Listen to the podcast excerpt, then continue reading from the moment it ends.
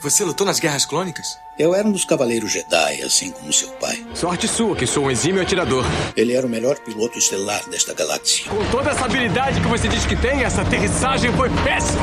E um guerreiro astucioso. E cadê o seu sabre de luz? Ele foi tirado da minha mão. Por uma pedra? É, por uma pedra.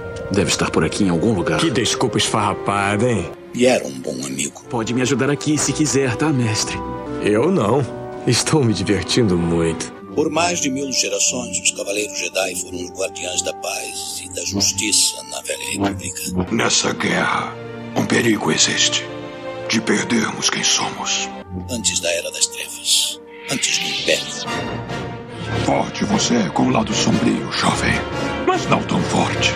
Tô com um pressentimento muito ruim. Os Jedi são todos tão inconsequentes. Só os melhores.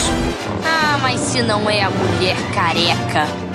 Ah, mas não é a nojentinha e insignificante mascote do Skywalker. Você está ouvindo CaminoCast do site castwars.com.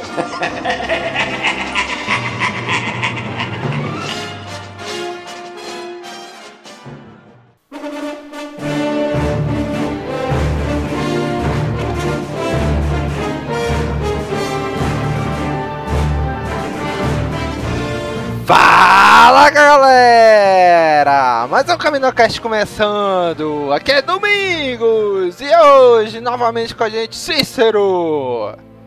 E aí galera, aqui é Cícero e eu me surpreendi com Clone Wars. Olha aí, caboclo! E também aqui com a gente, direto de São Paulo, Daniel! É, conseguiram fazer um, um Anakin. O um Anakin digital é muito mais expressivo que os dos filmes. Isso aí, cara, é verdade. Pode crer, pode crer, cara. Isso mesmo, bicho. Então, galera, a gente tá gravando aqui hoje, como a gente prometeu já, a primeira parte de Clone Wars, né? Vamos gravar os 44 primeiros episódios, de acordo com a ordem cronológica que foi lançada pela George Lucas. Pela George Lucas, nada a ver. pela Lucasfilm. E tem aí no, no site do Cash Wars também esse, essa cronologia, né? A gente tá, tá seguindo ela. E hoje, gente, estamos aqui tentando pela primeira vez gravar tudo ao vivo. A trilha, a gente falando, quer ver? Aumenta o volume aqui.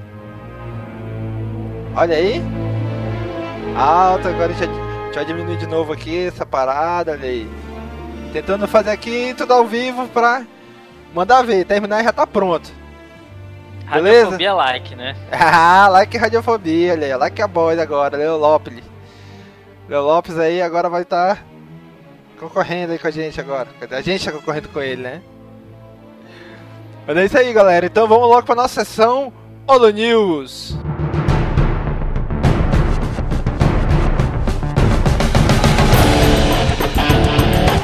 Sessão Holo News começando, galera.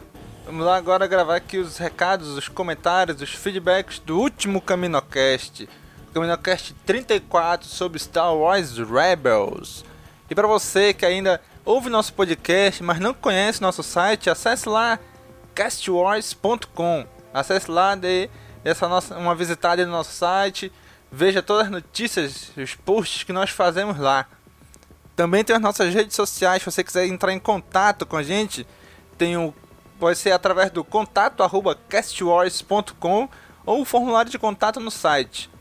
Tem o, no Twitter o arroba castwars, no Facebook, facebook.com barra castwars, no Google Plus, plus.castwars.com e no YouTube, que tem youtube.com barra castwarsbr, beleza? Gente, estamos aí em maio, Pronto, mais uma vez, demoramos bastante do último episódio do CaminoCast para esse, né? Mas ainda estamos em maio, que é o mês de Star Wars. Nesse mês o Star Wars Day no dia 4 de maio. Atrasado, mas feliz Star Wars Day, galera. Parabéns aí para todos nós que gostamos dessa saga, beleza? E quero agradecer também, já emendando aí, que esse mês também nós fazemos dois anos no ar, né? Dia 4 de maio não coincidentemente, no Star Wars Day, nós inauguramos o site Cast Wars há dois anos atrás, em 2012. No dia 4 de maio de 2012, tivemos o primeiro post do Cast Wars. E no dia 25 de maio de 2012 tivemos o CaminoCast número 1. Né? Então, então, nesse mês de maio, comemoramos dois anos no ar. E quero agradecer você, galera. Você, cara amigo ouvinte, cara amigo leitor, que escuta o CaminoCast, que acessa o Cast Voice, que comenta lá, que participa, que interage com a gente. Quero agradecer você, que é por causa de vocês que nós estamos no ar. Tá certo? E, gente, um pequeno aviso sobre esse programa, né? Foi o primeiro programa ao vivo que nós gravamos, então vai ter alguns erros, vai ter algum o áudio desnivelado, uma hora alto, uma hora mais baixo, Então eu peço que vocês tenham um pouco de paciência, que a gente está tentando acertar esse formato, estamos experimentando esse formato, né? Para ver como é que nós vamos conseguir manter isso no futuro, né? Que se a gente conseguir, vamos manter nossa periodicidade no ar novamente, vamos voltar nossa periodicidade que era quinzenal do CaminoCast, certo? E mais uma vez, gente, esse é o primeiro episódio que nós falamos sobre a série animada The Clone Wars, certo? Como no episódio falado nós falamos, nós dissemos, né, que vai ter três episódios sobre The Clone Wars e esse é o primeiro, com os 44 primeiros episódios na ordem cronológica da série. Certo? Então mandem sua mensagem áudio ou em texto pra gente. Já recebemos alguns áudios, alguns textos também em agradecimento à série, né? Que no terceiro, terceiro cast sobre esse episódio, sobre The Clone Wars, nós vamos inserir os áudios, nós vamos fazer um post com todos os comentários em texto que vocês fizeram. Beleza? Então mande pra gente aí seu agradecimento a Clone Wars. Nós vamos tentar de alguma maneira mostrar isso para Lucasfilm ou então pelo menos para os dubladores brasileiros, né? Para todas as pessoas que estiverem envolvidas na série, beleza? Tem um post aí no site também, o link também está no post desse episódio, para você dizendo como é que você pode enviar essa mensagem pra gente. Ok? Você pode enviar ou grava no seu celular, envia pra gente, grava direto pelo site, você grava num software de edição que você tiver, ou então manda um texto pra gente escrito, tá certo? Em agradecimento a essa série animada The Clone Wars que chegou ao seu fim, mas que nos fez muito felizes, tá certo? E se você não quiser ouvir os comentários e e-mails recordes do último programa, pule diretamente para este tempo. 23 minutos e 51 segundos. Muito bem, pessoal. Então vamos lá. Aqui os comentários do episódio passado que vou te falar, foi o episódio o CaminoCast que mais teve comentários. Então o primeiro aqui do nosso querido ouvinte e contribuinte do site, nosso amigo João Gabriel. Ele escreveu o seguinte: Só para ser chata, nem todos os Jedi morreram na Ordem 66. Alguns sobreviveram, e é nesta lacuna temporal, na chamada Ascensão do Império, que Vader e caçadores de recompensa começaram a caçar os Jedi. Exemplos de valorosos sobreviventes da Ordem 66 são Daz Geni, Han Kota Kasdan Paratus, etc. Eles escaparam da Ordem 66, mas não do Purgo Jedi. Então, João Gabriel, eu não tenho certeza, mas eu acredito que a chamada Ascensão do Império seja desde o ano 1000 antes do da Batalha de Yavin até a Batalha de Yavin. Né? Eu acho que esse é o chamado Ascensão do Império, salvo engano. Né? Então, se eu estiver errado, comenta aí com a gente, manda uma mensagem no domingo, tá maluco. Não é isso não. Certo? E os Jedi que ele comentou aí, velho, por Hankota, é o Jedi que aparece no jogo Force Unleashed. Muito bom esse jogo, né? Então, ou seja, muitos Jedi escaparam da Ordem 66, mas não do Purgo Jedi, que é a, a caçada que o Darth Vader fez logo após o episódio 3, né? Que é o. Esse espaço de tempo entre o episódio 3 e o episódio 4 é chamado de Purgo Jedi, né? Que é quando ele foi caçar os Jedi que sobreviveram à Ordem 66. O Eric Chiavo também comentou aqui, né? Maneiro ver a turma toda reunida para falar de Rebels. Não tem como essa série dar errado com os filhos de Stan Lee e os primos do Bruce Lee envolvidos. e Domingos, agora que tu mencionou, tem que aparecer o Starkiller. Até porque nós fãs ficamos já há anos sem saber o que aconteceu com ele ou o clone dele depois do Força Unleashed 2. Vai ser sacanagem se isso virar uma ponta solta no universo expandido. Ficamos na expectativa tanto por Rebels quanto pelos Caminocast especial do Clone Wars. É, Eric Cavo. Agora você provavelmente já sabe que o universo expandido não se expandiu, não se expandiu mais, né? Explodiu, implodiu, foi tudo desconsiderado, né? Com exceção de Clone Wars e os filmes. Então eu acho muito difícil eles usarem o Starkiller aí, né? Mas que seria legal, seria. E temos também um comentário aqui do nosso amigo Demi Rafael, que está nesse episódio aqui de Clone Wars com a gente. Ele escreveu o seguinte, né? Olá pessoal, ótimo episódio. Também estou bem na expectativa da nova série, até porque já comprei o kit introdutório do RPG lançado pela Galápagos. E ele centra bem nessa época entre os episódios 3 e 4. E uma pequena curiosidade não comentada: graças aos spoilers de bonequinhos do Lego, descobrimos que o sobrenome da Era é Sindula, o mesmo Shan, o Twi'lek re rebelde que apareceu nas primeiras temporadas de The Clone Wars. Será a Era a filha pequena do Shan que apareceu no fim do episódio? Espero que sim. Seria muito legal ver esse link. E aí ele manda o link do do Sindula lá, né, com a filha dele, que seria provavelmente essa Era, né? Que, que é a piloto de Star Wars Rebels, né? E o próximo comentário do Eric Chiavo. Ele fala o seguinte: Pior, hein, Rafael? Maneiro ver essas pequenas conexões. Tomara que também haja alguma ligação da Sabine com a Satine. E a Bo-Katan, achei que o arco dos Mandalorianos ficou meio que em aberto. Então, será que vai ter alguma ligação com os Mandalorianos aí? Eu acho difícil, né? Mas Seria muito legal, cara, se tivesse uma ligação do, dos Mandalorianos aí da Sabine com a Satine, né? Tanto que os nomes são bem parecidos, né? E temos também um comentário aqui do Matheus Soares. E aí, mestres da força? Finalmente saiu o Caminocast para nossa alegria. Valeu pelo jabá no último pod. Nem era a intenção, mas agradeço do mesmo jeito. Com relação à expectativa do Rebels, tô igual ao Domingos. Sei que não deveria ficar tão ansioso, mas não tem jeito com o Star Wars. Ah, esqueci de falar que em fevereiro terminei a maratona dos Caminocast. Muito ver, muito bom ver o tanto que vocês cresceram e melhoraram. Abraços, Matheus. Pô, Matheus, valeu, cara. Aí do Jabá, a gente faz de, a gente faz de propósito, né, para ajudar a podosfera brasileira a crescer, né? Mas muito obrigado, cara, você ter feito aí a maratona dos Caminocasts, né? Espero que você tenha ignorado o Caminocast 1 e 2, hein? Que tá, são tenebrosos, né? Mas obrigado aí pelo, pela sua maratona, cara. E o último comentário foi do nosso querido Alessif, cara, que tá sempre aí com a gente. Ele escreveu o seguinte: Caramba, fui pego de surpresa, como um sujeito incauto nas geleiras de Hoth, atacado por um Ampa. Hehehe mas foi uma excelente surpresa. Vão ouvir o cast e depois comentarei sobre minhas expectativas sobre Clone Wars Rebels. E misturou tudo aí. Tema muito bem escolhido, parabéns.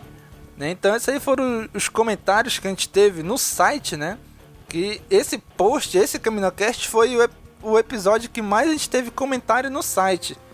E não diferente foi o episódio que a gente teve maior quantidade de e-mails também. Três e-mails. É difícil a gente ter e-mail, quando a gente tem geralmente é um, né? Mas esse agora, esse último episódio, a gente teve três e-mails. E o primeiro foi do Rafael Pires, 17 anos, estudante, Mogi Guaçu, São Paulo.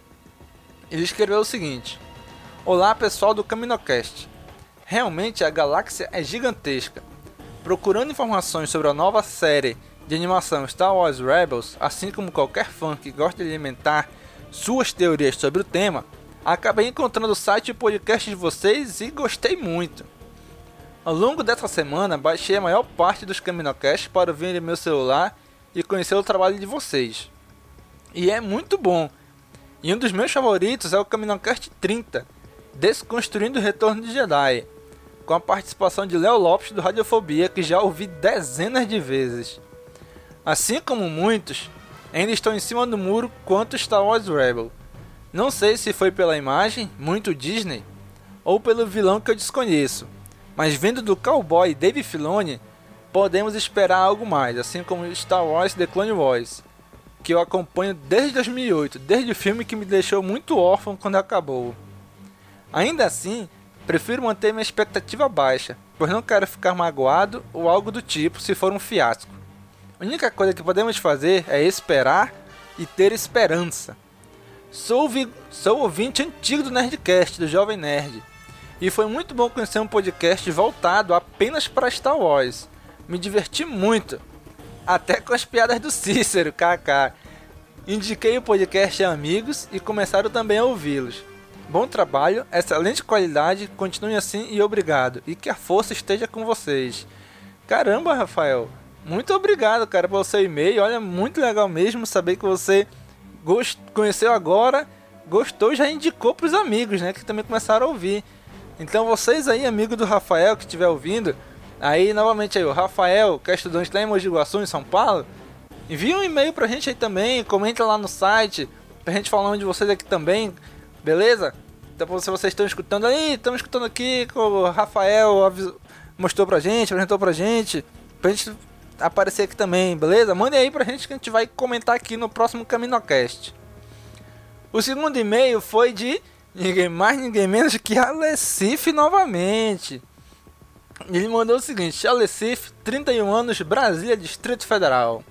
Saudações, meus caros clonadores do CaminoCast. Esse quem vos envia esse e-mail é um dos vossos colaboradores, o adepto do lado negro Alecif. Adorei o cast sobre suas expectativas e conjecturas sobre a série Rebels, que na minha opinião promete muito.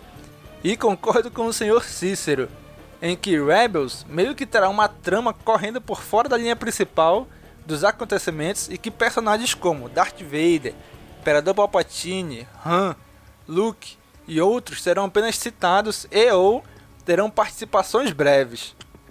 Acho difícil aparecer o Starkiller, mas seria interessante vermos a Sokatano, por exemplo.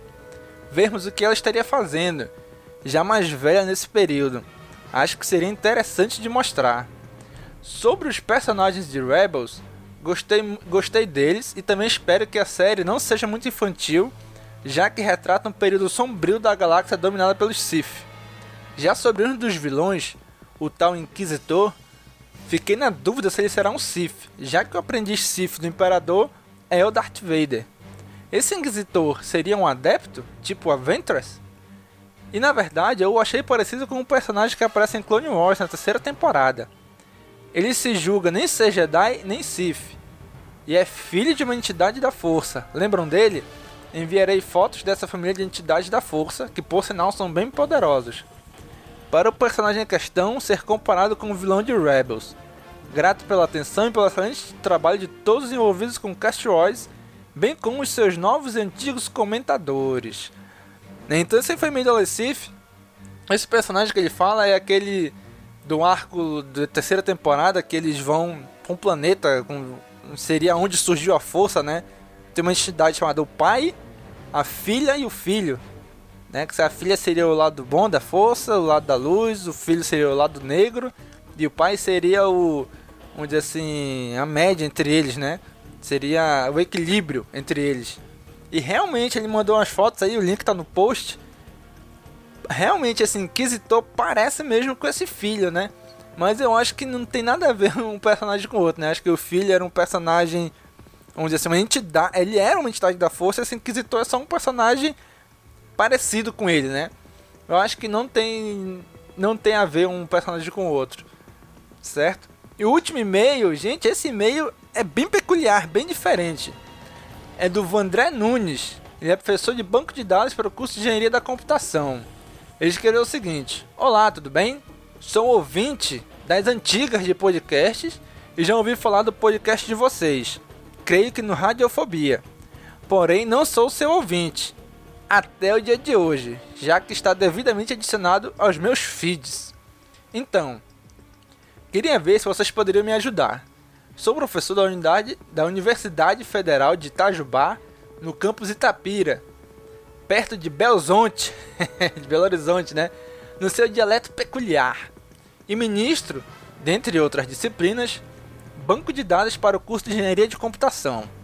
Estão elaborando uma prova que aplicarei amanhã E uma das questões estou elaborando sobre Star Wars, mais especificamente sobre os Jedi. A questão que elaborei é a seguinte: ele vai ele descreveu aqui a questão, né? E depois ele continuou assim: Então, pensei se vocês poderiam me auxiliar com mais informações que poderia colocar, pois estou achando muito simples o problema em si. Talvez alguma coisa em que os Jedi se relacionem ou algo do tipo.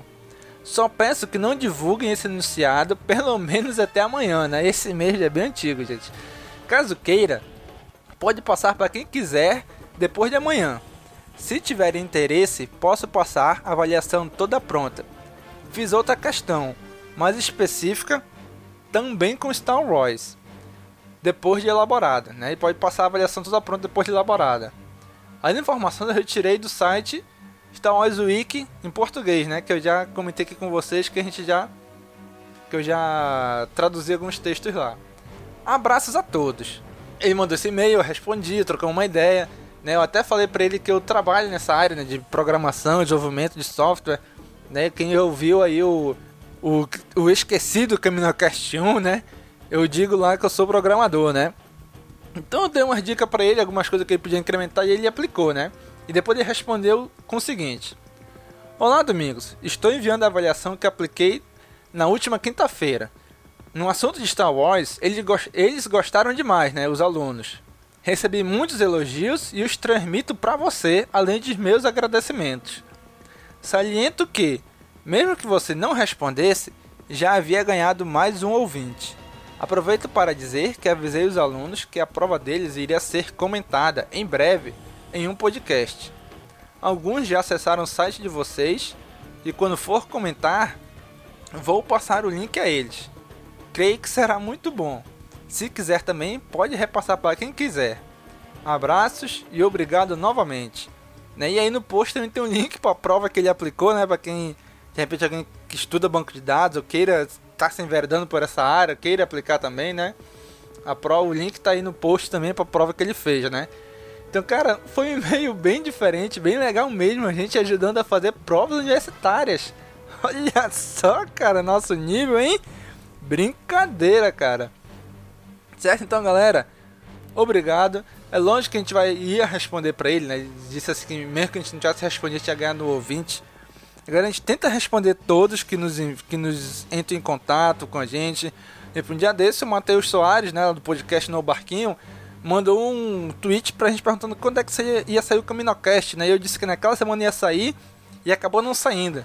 Aí depois eu mandei um outro tweet mencionando ele para ele, né? dizendo que não tinha saído, mas que por algum problema de edição, mas que já ia sair. Né? E agradecer pelo feedback e tal. A gente, a gente, a gente acredita que a gente deve explicações para vocês. Né? Se vocês entram em contato com a gente, vocês estão esperando uma resposta. Então a gente sempre vai entrar em contato com. Sempre que vocês entrarem em contato com a gente, a gente vai responder, a gente vai dar toda a atenção possível que a gente puder para vocês, tá bom? Então não se acanhe, quiser entrar em contato, pode entrar em contato por e-mail, pelo Facebook, pelo Twitter, de qualquer jeito, pelos comentários. Pode entrar em contato que a gente vai responder na medida do possível, tá certo? Então, pessoal, mais uma vez obrigado. E agora fiquem aí com essa primeira parte sobre The Clone Wars. Valeu!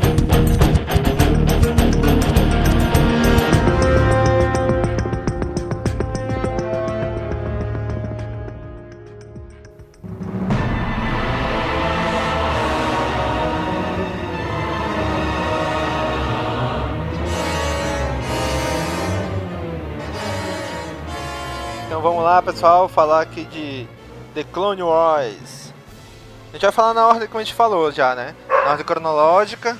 A gente vai. Eita, Dias, olha aí o cachorro querendo participar com a gente aí. então a gente vai falar na ordem cronológica. Né? Só que a gente, assim, a gente vai falar dos 44 primeiros episódios. A gente separou em alguns arcos esses episódios. Né? vamos comentar assim os arcos e os episódios que estão relativos a eles. Tá beleza? Então vamos lá começar? Beleza. Arco de Cristófeses. Começa com o episódio 16 da segunda temporada, o 16 da primeira e os primeiros ali 20, 25 minutos do filme, né? O que que fala, o que que é esse arco aí, Cícero? Cara, É. Eu não lembro, cara. tu lembra, Danny, como é que é esse arco? Também não. Esses caras vêm gravar e não lembra, bicho. Vamos lá, o arco de Christophsis. É aquele planeta que aparece no início do filme, né, de Star Wars, de Clone Wars, que ele tá invadido lá pela pela como é que é o nome lá, pelos separatistas, né? E o Bey Organa tá lá preso e pede ajuda dos Jedi, né? E já começa que no meio do episódio ele fala assim, o Bey Organa mandou uma mensagem pro Obi-Wan, né?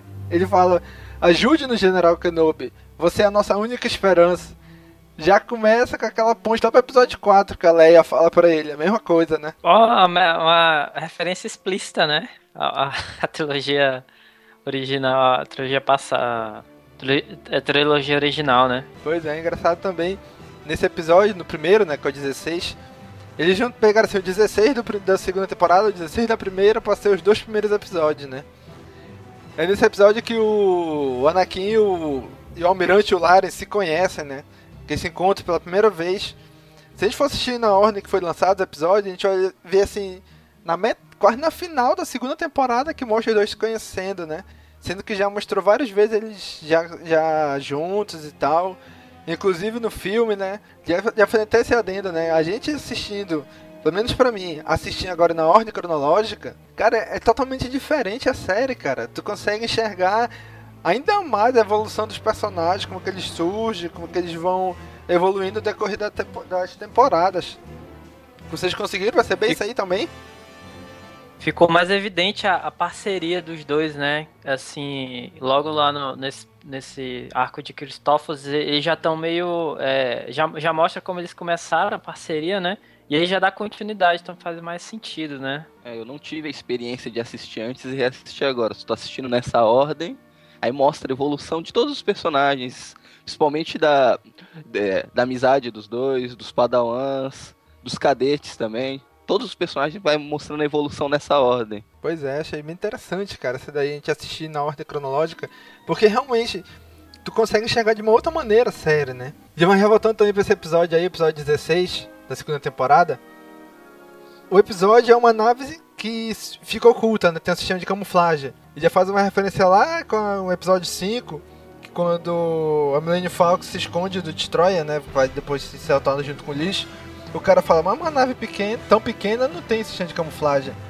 E o David Filoni falou isso né, nos vídeos que tem sobre cada episódio, lá no site de Star Wars, StarWars.com. Tem um. Tem um. Tipo um por trás dos, das cenas, né? De cada episódio da, de Clone Wars. E nesse o Dave Filoni até fala isso, né? Que o George Lucas, mas, mas uma nave pequena não pode ter tão, um sistema de camuflagem. Ele, ah, tudo bem, não sei o que e tal. E acaba passando, né? Engraçado ver isso daí. A gente recomenda também, quem quiser assistir lá no site do StarWars.com, esses, esses vídeos que chamam, engano, de Decoded. Que eles por trás das cenas, né? Contando como é que é, como é que foi a produção, a história, o roteiro, tudo isso aí, né? Já deixa aí a dica pra galera aí. Mas aí, cara. Chamou a atenção, cara, também, rapidinho. Outra coisa que me chamou a atenção é, foi, assim, que nos filmes, né? Sempre, eu, eu sempre vi os clones como meio que robôs, assim mesmo, né? Eles tinham ordens, então eles seguiam aquelas ordens cegamente. Mas o que a gente pôde ver na série é que eles tinham, uma, eles tinham sim uma, uma certa, como é que eu posso dizer assim, uma autoridade sobre si mesmos, né? A gente vê no 16 o Hidden Enemy, né, inimigo escondido, que um deles inclusive é um traidor, né, pô? O cara trai lá os irmãos, como eles chamam, os irmãos dele, né, pô? Então você vê aí assim que não é bem assim, né? Os caras são, tem, tem uma, uma, Eu esqueci a palavra, cara, agora, mas eles têm assim essa é, essa autoridade para para não para se desvirtuar da, das ordens né, que eles Ele, têm. Assim, é como eles seguem a hierarquia, seguem as ordens, mas tem meio que um livre-arbítrio, né? Exatamente, é livre-arbítrio, isso que eu queria, eu queria falar mesmo. É, mostra que cada um tem sua individualidade, dá para explorar isso melhor, coisa que nos filmes que aborda a parte das guerras clônicas passa batido. Pois é, porque no filme não tem espaço, né? Não tem tamanho suficiente para abordar isso, né? Inclusive eles vão se dando nomes, né, para mostrar que eles são únicos, apesar de serem clones todos do mesmo cara. Mas eles se mostrar que não são só um número também, como eles falam, né? E eu acho engraçado também, acho interessante que no aí no, no, episódio 16 da primeira temporada, né, que é o segundo da ordem cronológica, a Ventress está lá e ela fala, tem uma hora que ela fala assim: "Agora eu estou indo seguir fazer minha nova missão". E aparece ela entrando na nave, que é tipo um polvo, que é a nave que sequestra o filho de Jabba no início do filme, pô. Quando aparece a introdução do filme, o narrador falando lá, aparece essa nave que ela está entrando agora para sequestrar o filho do Jabba, né? Então fica bem interessante tu ver isso, porque apesar de ser um filme, mas ele era um episódio comum, né? Não era para ser filme. Juntou os quatro primeiros para ser filme, né? Eu achei interessante isso aí. E ele já dá segmento pro filme, né? Então, essa parte também do dos clones aí que um, um se revolta, ele se torna traidor. É interessante que ao decorrer da série a gente vai ver que, que ele não, eles vão criando algum um ou outro clone acaba se tornando diferente, né? Dos demais não é só seguir a ordem e tudo, né? Eles têm realmente uma individualidade, né? Entre eles. Cara, acho que me chamou a atenção mesmo foi, foi isso aí, é, essa questão da individualidade, né? Da, do livre-arbítrio dos clones que pra mim não, não, é, não existia, né? Era uma parada assim que não, não rolava e tal. Eles se tratam como irmãos, né? Não só como clones. Isso, é. Ah, uma outra coisa também é sobre. Pô, esqueci do, do cara que tava. É, o general da nave lá, que o, que o Anakin destrói, aquele cara de aranha lá. Ah, sim. Como é que era o nome dele, ah? Agora, acabou. É o Trent, né? É o Almirante Trent. É, esse aí mesmo. Eu vi aqui, o Almirante Trent. Pô, assim, é, ele parecia ser tipo meio que uma lenda, assim, né? Tu vê que o, o Hilarion tinha medo dele e tal, os caras tinham medo. Eu acho que, pô, valeria a pena contar, mostrar um pouco mais, assim, né, do, desse, desse almirante. Acho que seria legal. Mas e aí? Vamos lá pro Arco dos Clones? Vamos, vamos. É interessante que esse Arco dos Clones, ele é... Ele não é bem... Ele não tá na ordem cronológica. Esse aí eu alterei um pouquinho, né? Porque lá o, não, é, não tá na ordem 303, o 301 e logo de, o, o primeiro da terceira temporada, né? E o quinto da primeira. Estavam meio que separados, tem uma distância entre eles. Mas eu escolhi. Eu preferi botar logo eles tudo junto. Que fica mais fácil da gente. Sei lá, assim, já, já comentar, já que os dois são de clones, né? Entendi. Então o 301, que é o primeiro da terceira temporada, que eles lá fazendo aquele teste da cidadela, né? E aparecem os clones que são os clones que a gente mais vê na temporada, né? O Fives, o Echo, o Heavy, todos esses caras que a gente vai acompanhar muito durante as temporadas desse daí, né? E é engraçado que tem uma hora que eles vão fazer lá o. Chegam os caras lá pra testar eles, né? Aí fala assim. É, são, do... são dois caçadores de recompensa, né? É. É o Brick e o Les. Aí ele fala assim: Bem, vamos começar aqui então a simulação da cidadela, sei lá, nível 1138. Referência até HX, né? 1138. Na cara ali essa referência. É, que legal. Pois é. Que ele é o que eu. Acho que eu. 1, 2, 4, 6. Ele é o sétimo episódio na ordem de lançamento, né? De, na cronologia. E ele já faz. A gente vê que esses primeiros episódios eles têm muita referência à trilogia clássica, outras coisas de George Lucas, né? Que ao longo da temporada, das temporadas continua tendo, mas bem menos. Mas esses primeiros tem bastante, cara. Inclusive esse daí da Cidadela que já começa com referência ao THX, né? E mostra lá o clone, o 99, né? O que, clone defeituoso que eles chamam, né? Que ficou meio, meio que ficou velho e tal, né? Ah, cara, sim. Cara, eu achei muito bom esse episódio, cara. Que eles vão lá, eles têm que lidar, têm que se tornar uma equipe mesmo, tem que enfrentar as coisas e, e superar juntos, né? Cara, achei muito legal isso aí, cara. Até um, um episódio meio motivacional, né? Esse daí. O que, que tu achou? Pô, cara, eu achei legal em vários sentidos, né? Um deles é porque mostra como, como é o treinamento dos clones, né? Que é uma coisa assim que ficou meio assim abstraída pra gente nos filmes, né? Ah, os clones aparecem lá, beleza, mas parece assim que eles já nasciam e tal e pô, já sabiam não, né? Se bem que no filme ele mostra eles, eles, eles tendo umas aulinhas lá e tal, né? Fazendo um treinamento, mas não, não mostrou assim mesmo, bem de perto, né?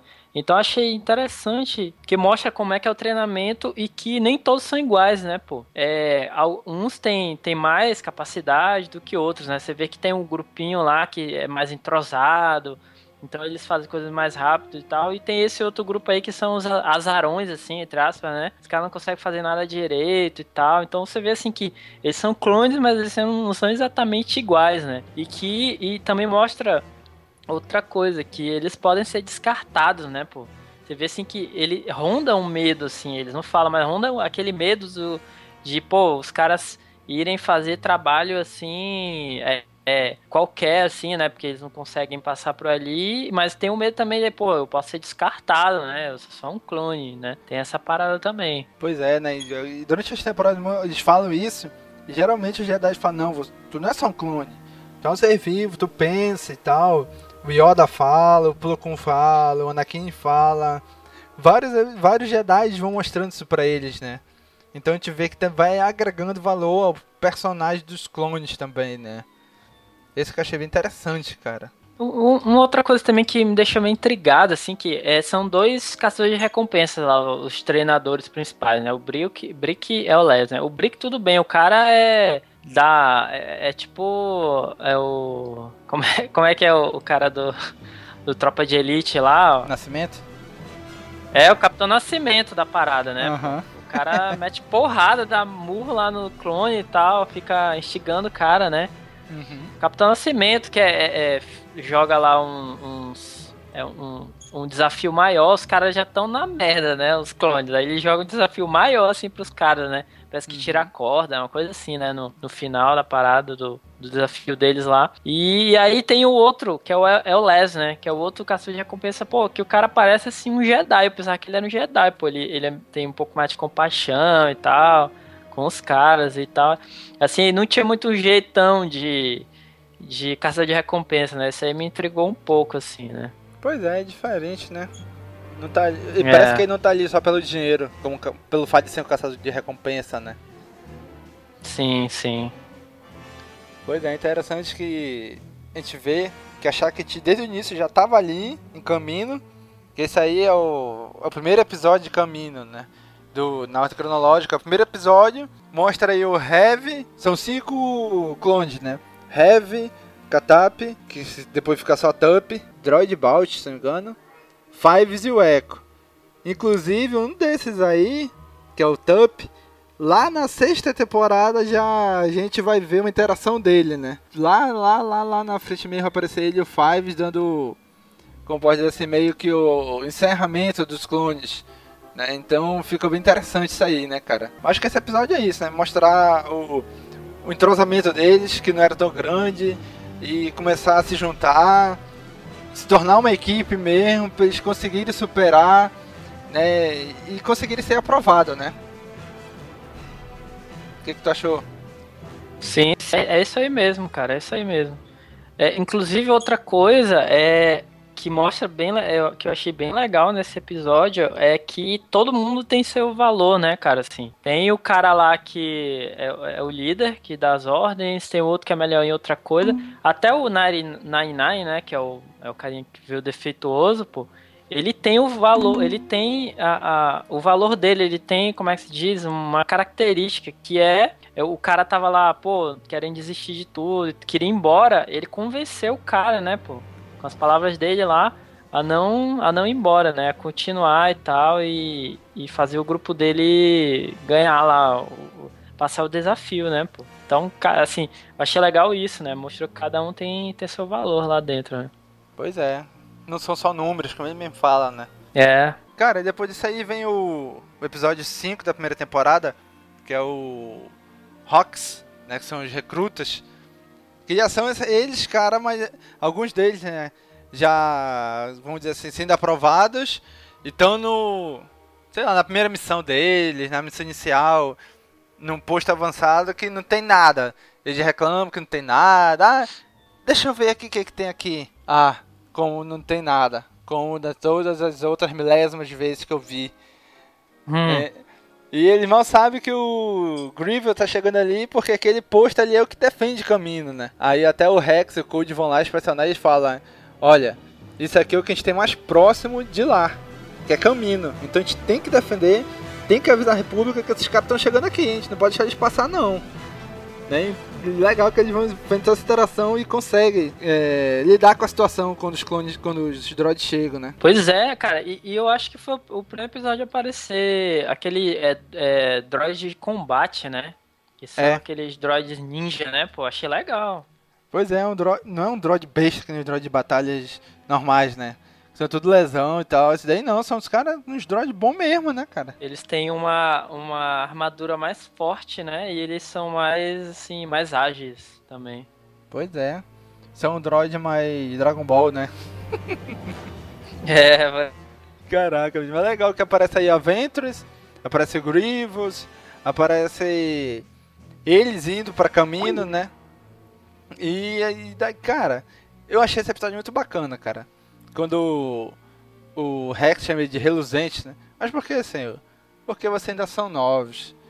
Vocês ainda vão conseguir ter experiência e tal, de entrar pra 501, que é o batalhão do Anakin, que o Rex, que é o ele é o capitão, né? Desse batalhão.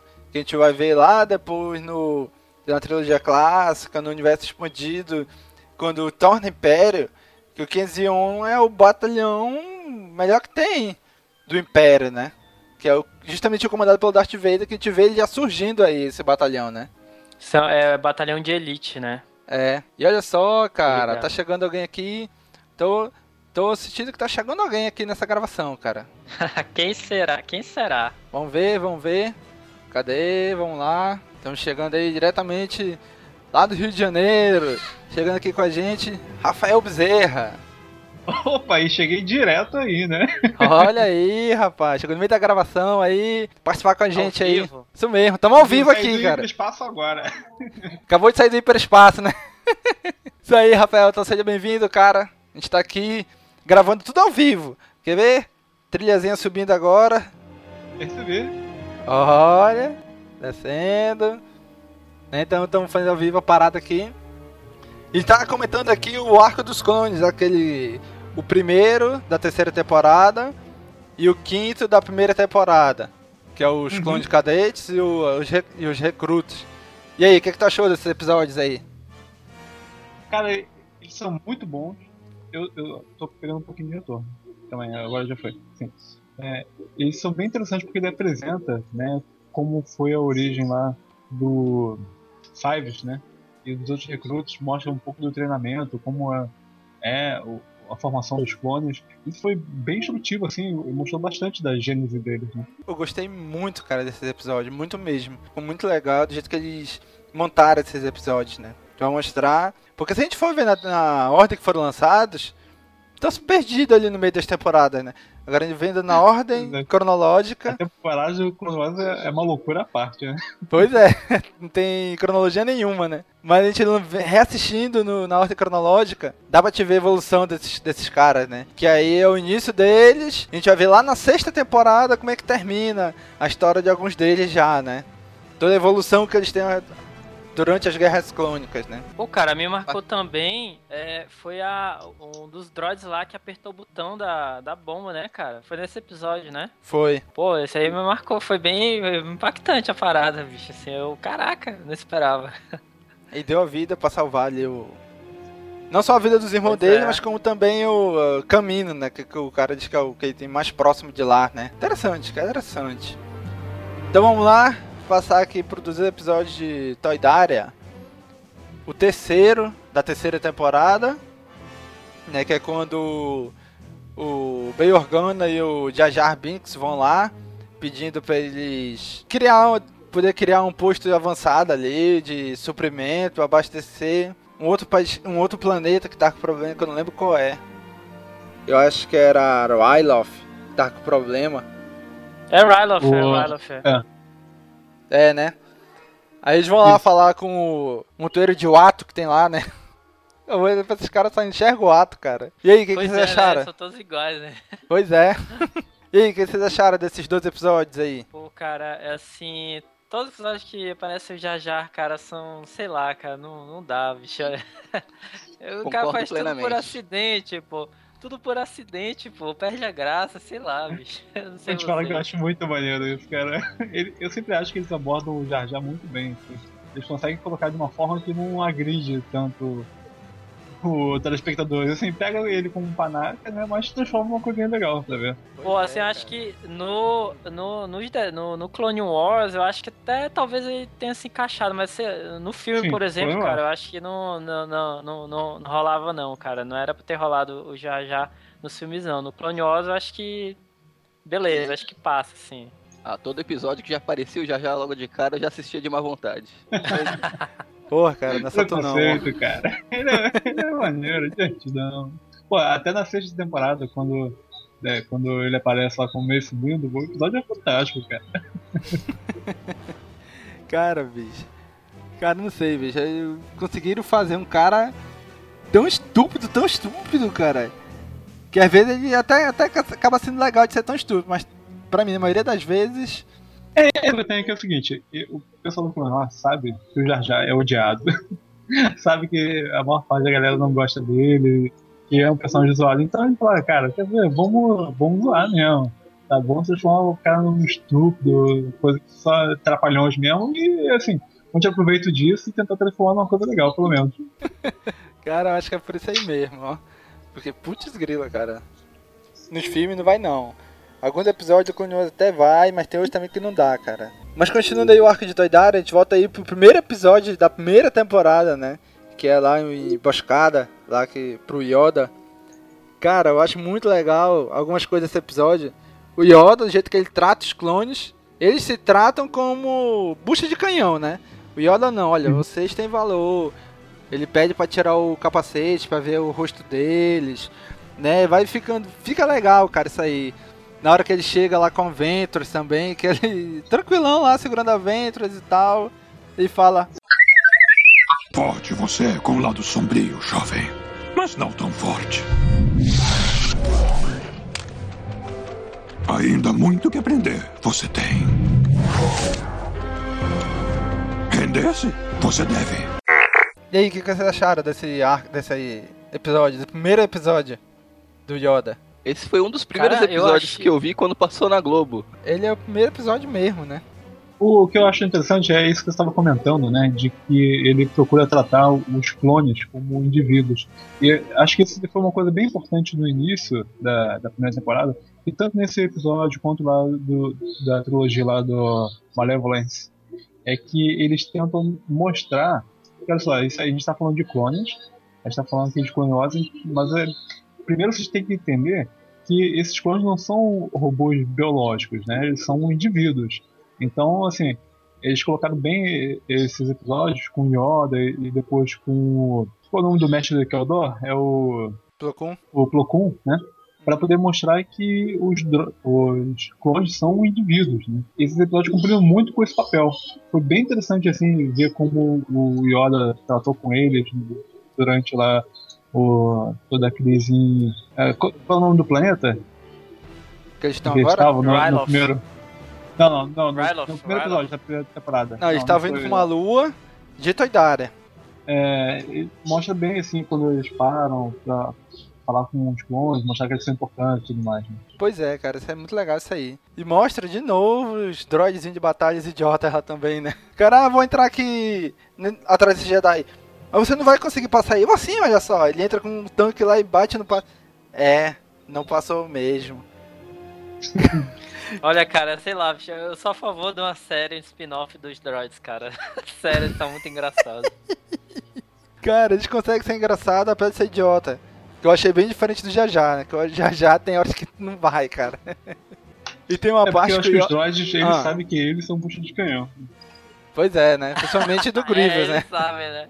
Principalmente na mão do Grievous. Eu acho legal uma parte que o Yoda fala assim, né? Olha, veja a vida como ela é. Ela é algo brilhante, é algo simples. Vem e pousa um. Tipo uma. como se fosse um borboletinha ali na mão dele, né? Cara, achei bem interessante essa, essa parte aí também, né? De mostrar o Yoda mostrando assim. O, apesar de ter Star Wars Jedi, clone, batalha e tudo, ele mostra assim: olha, a vida é simples e tal, não sei o que, a força tá em todos nós. Eu achei bem, bem diferente isso daí nesse episódio. O que vocês acharam Acho que isso é até uma brincadeira quando, quando ele fala pro Luke, né, que, que ele vai morrer e tal. Aí ele fala, ah, eu sou forte com a força, mas não tão forte assim, né? Pois é, Então, né? Caraca, acho não que tinha captado essa referência, ó. né, passar isso. Pois é, não tinha captado essa referência, é verdade. Eu lembro que uma vez o Filoni falou que eles escolheram esse episódio pra começar a, a primeira temporada porque era um episódio do Yoda. Porque muita gente, assim, o Yoda, apesar de ser o cara. ser o cara fodão do, dos Jedi e tal, mas não, nunca era muito focado nele, né? Então ele achou assim, pô, todo mundo gosta do Yoda. E não tem nada muito focado no Yoda. Então o que a gente vai fazer? Vamos criar um episódio, vamos lançar o primeiro episódio focado só no Yoda. E eu achei que foi uma decisão bem acertada, que já começa mostrando o que que, por que Clone Wars veio. Não é pra mostrar só Anakin e Obi-Wan, né? É pra mostrar todo o universo que tem além disso, dos filmes, né? E depois, Isso aí, cara.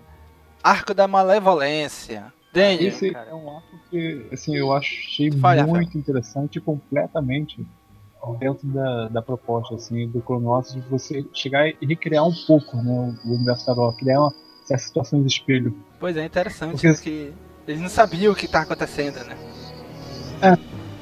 E o legal do é, Malevolência é que eles criam, né, uma super arma, então, quase uma estação espacial, né, um cruzador, mas é quase uma estação espacial mesmo. E com o poder de destruir é, frotas inteiras com um grande raio iônico, né. Uhum. E o legal é que eles fazem vários paralelos com a Estrela da Morte nesse episódio. É verdade, cara. Várias É, referências. cenas que são assim iguais, falas que são iguais, né? O Conde do Fu, ele fala lá pro Grievous, né? You may fire when ready. É a mesma fala lá do, do Tarkin, né? Na Estrela da Morte. É, É. Você pode atirar é, estiver preparado. E o, a imagenzinha do raio saindo e, os droids se curvando igualzinho o que acontece na Estrela da Morte. Lá com aqueles dois peão que ficam de frente pra radiação do canhão da Estrela da Morte. E continua sem a- uma gradezinha de proteção pra eles não caírem ali, né? bicho? A grande proteção de Vênus, cara. Essa radiação ali deve ter fritado todos eles. Pois é, cara, tem muito, muito referência mesmo, né? Exemplo, quando os clones estão lá no pod de emergência lá, junto com o Plo Koon, eles usam o diálogo do, do Império Contra-Ataca, né? Quando o Han e o Chewie estão tentando consertar a Millennium Falcon lá, eles, não lembro qual é o diálogo, eu lembro que eles usam o mesmo diálogo que o Han e o Chewie usam no episódio 5. Eles, esses dois clones, o Bush e o Sinker, eles usam nesse episódio, né? Pois é, essa, esses três episódios, cara, tem uma série de easter eggzinhos assim, cara. É uma porrada de falas que são repetidas, ou situações. Quer dizer, no, no terceiro episódio, que acho que quando o Anakin e o Obi-Wan invadem lá uma tem uma hora que o, o Grievous ele pula na frente do Obi-Wan e fala Hello there! Pois que é. é. a mesma fala que depois, no episódio 3, né, o Obi-Wan repetiria pro, pro Grievous. Aham. É claro que, na verdade, o, o, Obi-Wan falou primeiro no cinema, né? Mas enfim, eles fizeram como se o Grievous tivesse falado isso primeiro pra ele. Uhum. Ah, ele, ele, ele Pois voltou, né? Tipo, É, exatamente. Ele, ele- quando ele aparece no filme, ele resolve devolver aquela primeira devolveu, fala. assim, é. Aham, É. interessante. Pois é, cara, um, também tem um, um dos episódios também, um, um dos, um dos droids de batalha fala assim, né? O cara. Alguém dá uma ordem pra ele, ele fala assim, Ih, eu tenho mau pressentimento sobre isso. O mesmo Ah, é é Bad Feeling, né? né? Pois é, o engraçado é que o droid falou isso, né, cara? Direto. com- A cada um episódio sim, um episódio não, tem essa frase, né? Eu acho que é a gag mais recorrente, assim. Pois é, cara. Mas em relação ao Candy Hills, é interessante que ele. a- o conceito que eles criaram pra- dessa arma, né? Que é pra destruir tudo. Não é simplesmente desabilitar as naves e pronto. Né? Então o que, que eles fazem? Quando saem os pods de emergência, os droids vão lá de um por um pra destruir e matar todo mundo que tá lá dentro, cara. Caraca, isso é muito maluco isso aí, muito bizarro isso aí. Cara, isso aí me chamou muita atenção, cara, assim, porque, sei lá, achei uma parada, caramba, eu esperava, eu não tinha assistido ainda, né, nenhum episódio de, de Clone Wars, eu, caramba, esse é um desenho, cara, como pode os caras vão lá e, e matam cada um, tipo, pra ninguém saber que aquela arma existe, né, então vamos lá matar cada um, né. Isso foi, foi bem impactante para mim, assim, mas já, já disse logo como é que ia ser a série. Olha, a série é assim, né? Vai ser assim. Pois é, e vê que a corrida das temporadas evolui muito, cara. Ela evolui muito mais além disso, né? Que isso aí já é um, algo uma, bem mais maduro. Mas depois da temporada a gente vai ver algo, coisas bem mais maduras do que isso, né? E no final ali aparece o Anakin, como sempre, salvando o dia, né? Destruindo a nave lá, e salvar a amada dele lá e tal. Mas aí, cara, qual é o parecer final de vocês sobre esse arco? Cara, eu achei assim muito legal, como disse, ele, ele mostra assim um pouco as bases, né, do que, que a, a série iria se tornar. Eu acho que a animação ainda estava muito dura, né? Depois ela vai se soltando, vai ficando é, mais ágil, mais suave, mas é, como um todo assim, ele é, introduziu bem, né, o que seria, o que a gente veria assim em Clone Wars. Todo esse elemento, né, de sempre de uma grande arma, é, destruição em massa, trouxe diálogos de volta, né, causou situações de espelho, assim, foi bem maneiro, cara. Pois é, como de ter aquela teoria da conspiração, né, que a história é um é algo cíclico, né, de tempos em tempos acontece a mesma coisa, né. Mais ou menos isso que aconteceu aí agora, né. Acontece nas Guerras Clônicas, depois lá no, no Império acontece de novo. E é o é a base de Star Wars, né? Sempre por trás desses mesmos plots aí, né? Mas é isso aí, cara. Vamos passar aqui pro próximo arco, que é o arco do Droid Traidor que é o sexto e o sétimo episódio da primeira temporada. O que, que vocês acharam, cara? Não me amarrei muito não, logo falando.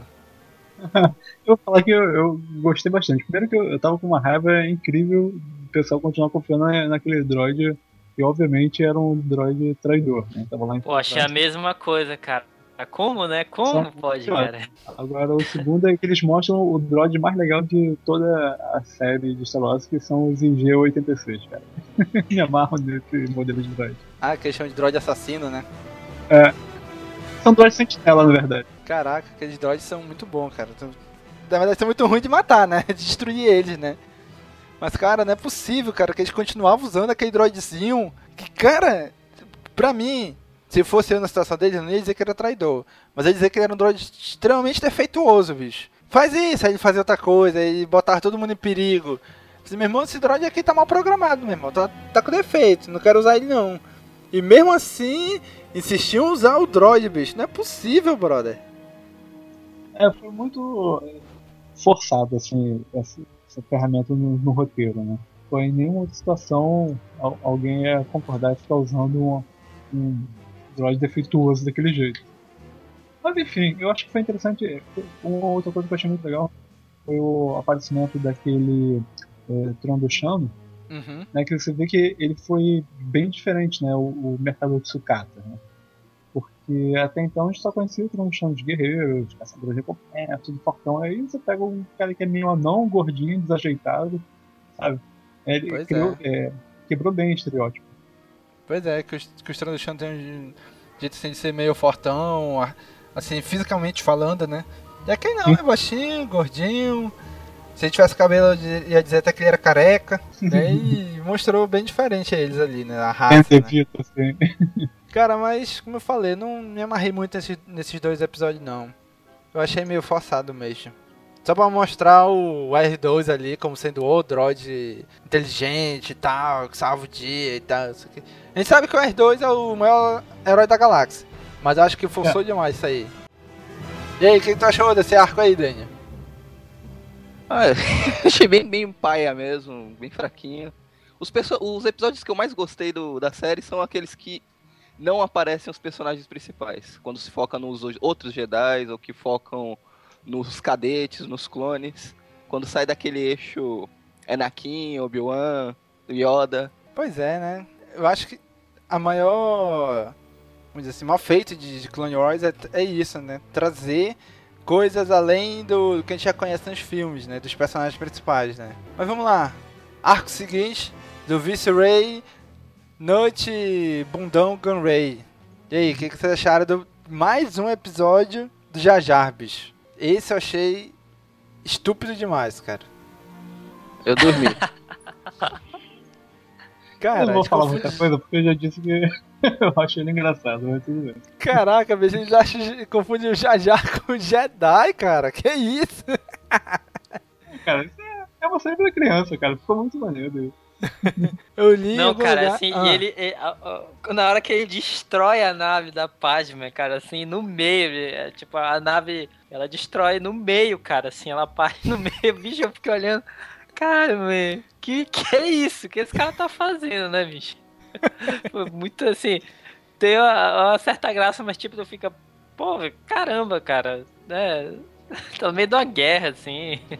Sei lá. É mais legal o pessoal achando que ele era um Jedi que conseguia chamar animais aquáticos. Animais aquáticos. Pois é, né? Jedi Não, também. E, e tipo, o animal. E o animal se apaixona por ele, né, pô? final do episódio. Cara, bicho, maluco isso aí, brother. Já já que isso não dá, é demais pra mim. absurdo, absurdo. Ótimo personagem. Cara, eu li em algum lugar. Só que não. é, eu gosto dos underdogs, cara. É, é, minha personalidade, não consigo evitar. Eu li em algum lugar que nesse episódio eles iam colocar o aquele Jedi que foi pro lado negro voltou, o Quellan Voice, como se ele estivesse por trás ali, ninguém tava vendo ele, e tudo que o Jedi fazia era ele que arrumava, ele que dava um jeito de acontecer, por isso que eles confundiam ele com o Jedi. Só que depois, no decorrer do roteiro, eles acharam melhor cortar ele desse episódio. Então ficou. Uhum. Se ele tivesse, eu acho que faria mais sentido. Mas agora só o Jar Jar ali se passando por Jedi. Ai, bicho. É, mas que foi uma coisa incidental, não foi meio como propósito dele, né? Uhum. Ah, só depois, né? Que depois perceberam que eles tinham confundido realmente, que a Padme tirou, é, tirou vantagem da situação. E aparece também aí no, já no segundo episódio desse arco aí, a primeira aparição nessa série da Luminara, né? Aquela que a gente já tinha visto lá no Clone Wars antigo, do Tatarskovsky. Ela, cara, que era uma cena espetacular, cara. Ela, ela, ela e, a Barisov construindo o sabre de luz, né? naquela série antiga. Aí elas aparecem aqui de novo. E a Soka, a gente vê que ela já tá pegando meio assim o espírito do Anakin.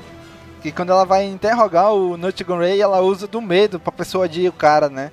Tanto que a menina fala, olha, Padawan, isso não é coisa que um Jedi faz. E nem, mas não é importante né, fazer ele falar. Ele vai falar. E ele fala, né? Então já mostra assim um pouquinho dela pegando esse jeito do Anakin, que ele faz isso algumas vezes também durante a, a série, né? Cara, eu acho a Luminara, assim, o rosto dela, né, falando agora do desenho, é bem humano, cara. Não sei vocês, assim. Eu acho, dentre todos, assim, eu acho mais, assim, sei lá, mais expressivo, assim. Acho legal. Ela parece uma freira, com aquele, aquela roupa. pois é, é né, a saiona e tal. Eu acho que é a intenção mesmo, mostrar como se fosse meio uma monja mesmo. Pois é, cara. Aí aparece a, de novo lá. É engraçado que tem uma, uma, uma conversa entre a, a Sage e a Suka, né? Que ela fala assim: Olha, se não é a mulher careca. Aí a Sage devolve, né? Olha, se não é a mascotezinha significante do Skywalker. Achei engraçado essa, esse diálogo entre as duas. Ela chega: Olha, se não é a mulher careca. Achei engraçado essa parte aí. Pois nesse episódio tem um crossover, né, cara, de, de filmes, né, pô? Parece lá o, o encantado de Shrek, né? é mesmo, né, bicho? Ainda, Parece ainda bem que a Sage mata ele no final, né? Aí morre e vai pro Conto de Fada e vai pro, lá pra história é. de Shrek. Exatamente, exatamente. E o último episódio, cara, desse arco, eu achei bem interessante também, que eles colocaram ali o, o lar do Grievous, né? Onde ele mora e o descontentamento do, do Dukan com ele, né, cara? Cara, achei bem legal ver ali aquelas estátuas Kalish no castelo dele e tal. Até o. O Jedi lá, como é que é o nome dele? O Jedi que tá lá? Aquele verde o... lá que tem um monte de tentáculo na cabeça. É o Kit Fister. O Kit Fister. Ele fala, pô, esse cara aqui tem um castelo de um. de um grande guerreiro e tal, né? A gente for ver a história do. do do Grievous é isso mesmo, né, cara? É, eu gostei bastante da estética do castelo dele. Eu achei legal como eles retrataram né, o que meio que já tinha sido estabelecido no universo expandido, falando sobre vivos. Mas, na verdade, na série como um todo, me incomoda como o Grievous ele ficou. Na verdade, é. é injusto falar só da série, né? Porque no episódio 3, né, ele mostra o Grievous, assim, bem, bem bobão, sabe? É, o cara sem controle, que sai matando os seus próprios droids, não faz as coisas direito, sabe? Quando o primeiro contato que a gente teve com ele foi indo no Clonoss 2D, né? Que mostrava um inimigo, assim, super poderoso, capaz de lidar um grupo inteiro de, de Jedi sozinho, né? Pois é. E depois eu acho que ele decaiu bastante. Pois é, o que, o que salva ele. Minha... Ficou legal. É o quê? Pelo menos a fortaleza dele, né? Mostrando assim como o, ele tinha sido um grande campeão e depois ficou decadente. Foi interessante, né? De certa forma, é até um, um paralelo com o que o Anakin acontece com o Anakin quando ele vira Vader. Pois é, né? Ele tem uma tosse que não acaba, né? Eu acho que isso foi piorando a situação dele e tal, né? Deve ter sido isso. Pois é, nesse, nesse Clone Wars não mostra porquê, né? Mas no, no primeiro mostra que foi o Mace Windu que fez ele ter essa tosse lá, né? Mas assim, cara, eu achei legal, eu achei legal também a relação do Kid Fist com o ex-padawan dele, né? Que até o Yoda fala no final, né? Que nessa guerra o perigo existe de perder quem nós somos. Que os caras eh, elevaram muitos padawans à categoria de cavaleiros por causa da guerra, sendo que os caras não estavam preparados, né? Iam pra guerra como guerreiro e não como Jedi, né? Uhum. Pois é, eu achei isso bem legal, cara. Que eu, ele acaba pagando com a vida por causa disso, né? Que ele acha, não, vamos detonar o Grievous aqui e tal. Aquele impulso de adolescente, né? E acaba morrendo por causa disso. E não sei se vocês sabem, mas esse episódio ele ganhou um prêmio, né? O. É, é o Golden Real Award. Que ele é um. Uma espécie de. uma sociedade que tem de, de editores de áudio, né? Que eles uhum. cri, criaram esse prêmio para valorizar o trabalho dos editores de som de TV e cinema. Né? Então esse, esse, episódio ganhou o prêmio de edição de melhor som e animação de televisão. Né? Como toda a edição de som do episódio escolheram como melhor. Eles dividem o prêmio na né? edição de som, trilha sonora e algum outro outra parte. Eu sei que são três prêmios, né, para TV, três prêmios para cinema. E esse episódio ganhou de melhor som pra animação de TV. Coisa que eu não sabia, eu só descobri quando eu vim quando eu estudei pra gravar esse cast só, cara. Achei interessante isso aí. E depois, cara, vem aquele arco do. Cara, pra mim é um dos melhores dos episódios que eu mais gosto, cara. Que é o arco do, do Khan, né? Do, do Khan e do Obi-Wan e do Anakin. Que o, que o Dukan é preso lá pelos, pelos piratas e tal. Que pra mim também são dos melhores personagens dessa série, o Rondo, né? É, cara, ele é introduzido aí. Caraca, bicho, eu acho um personagem muito bom, cara. E eu acho bacana ele, o do Campresa ele, tentando parece fugir, muito, cara. né, pô, na, na, série. Cara, ele vai aparecer muito ainda. Né? E ele é um dos personagens que ficou sem final a história dele, né? Ele simplesmente continuou aí pela galáxia e tal. Acho que precisava ter final, acabar com todo mundo, dar um desfecho, sabe? Isso aqui não é na novela, pra... Isso aqui dar um final feliz ou triste pra cada personagem. Pois é, né? Assim, e cara, eu achei muito interessante o negócio do Khan, junto com o Obi-Wan e o Anakin, um trollando o outro, um fazendo piadinha do outro. Cara, achei muito engraçado, cara. Tem entre os meus episódios favoritos esses dois aí. O 11 e o 12 da primeira temporada. É. Não, cara, eu achei fantástico, assim. É engraçado como eles tornaram né, a, a nave dos piratas num disco voador. Não sei se foi uma brincadeira, assim, por causa do contato imediato de terceiro grau, o que que foi, né? Mas eu, cara, eu me amarro no Rondo, me amarro no, nos, nos piratas dele, né? Eu acho que é, deram um pouco de atenção pro Wickway, que é aquela raça dele que é sempre um, assim da, das fronteiras, né? Dos, das, do, como é que se chama? Do, do espaço mais longínquo, né? Da da orla exterior. E, da orla exterior, obrigado. então mostra um pouco assim mais dessa raça da orla exterior tava dizendo que eu acho maneiro, assim, que o, o Ron dos pratos deles não são aqueles Wickway, né? Que são personagens, são uma raça bem marginal, assim, das órgãos exteriores. Então mostrou assim como, mesmo a história da galáxia, pode é, mostrar suas habilidades, né? Que, pô, sozinhos eles conseguiram pegar os três grandes Jedi, né? Uhum. Um deles um Sith ainda. Tá? Isso foi muito maneiro, cara, muito engraçado. As situações ridículas que eles vão se botando, assim. Pois é, tem, tem mais uma referência aí, né? Quando o, o Obi-Wan chega pra resgatar o Anakin. Ele abre uma cela, aparece os prisioneiros lá. Não, não, não se preocupe. Vocês não são o que eu estou procurando. Aí fecha a cela de novo, né? Aquela mesma referência lá dos droids da, do episódio 4, né? Esses não é. são os droids que vocês estão procurando. E eu acho engraçado também na hora que eles ficam tentando fugir, toda hora dá, dá alguma zica, a gente consegue e tal. Né? E eu achei um pequeno falha nesse, nesses dois episódios. Que no primeiro episódio, que é o episódio 11, os Jedi chegam desarmados. Né? Que o, o Honda pediu pra eles serem desarmados lá, né? Então chegam desarmados. Aí são, são presos e tal, ficam lá. E no final do segundo episódio, no episódio 12, na hora que eles pegam do, o Honda, eles. Na hora eles puxam os dois sabres deles, que estão com o Honda. Só que eles chegaram desarmados. E de repente os sabres deles já estão com o Honda. Isso aí foi uma falha no, de continuidade nesses, desses dois episódios, né? Vocês perceberam isso aí? Eu tenho memória dos piratas pegando assim com eles, mas eu posso estar enganado. Pois é, eles roubaram o sabre do, do Khan. Tanto que eles mostram o sabre do Khan pro Palpatine, olha, isso aqui é o sabre do Khan e tal, a gente pegou ele. E muitos Jedi desarmados. E os dois chegam desarmados lá, sem os sabres. E no final já, já puxa os sabres que se já tivesse com Rondo. Entendeu? Foi um. Uma pequena falha. Se tu não prestar atenção, tu nem, tu nem percebe. Né? Mas só que esses sabres não estavam com Honda. Eles foram. Eles chegaram no planeta lá desarmados já em Floron. E no final eles puxam o sabre que tá com Honda. Mas foi só para dar segmento no episódio mesmo, né? E o Obi-Wan no final fala, né? Olha, a gente sabe onde tu mora, mas o Dukan também. A gente vai deixar isso pra lá. Mas o Dukan não, ele vai voltar aqui.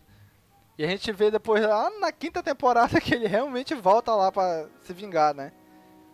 Bem pra frente. Olha o spoiler, ainda não cheguei lá. Mas beleza, vai chegar, vai chegar.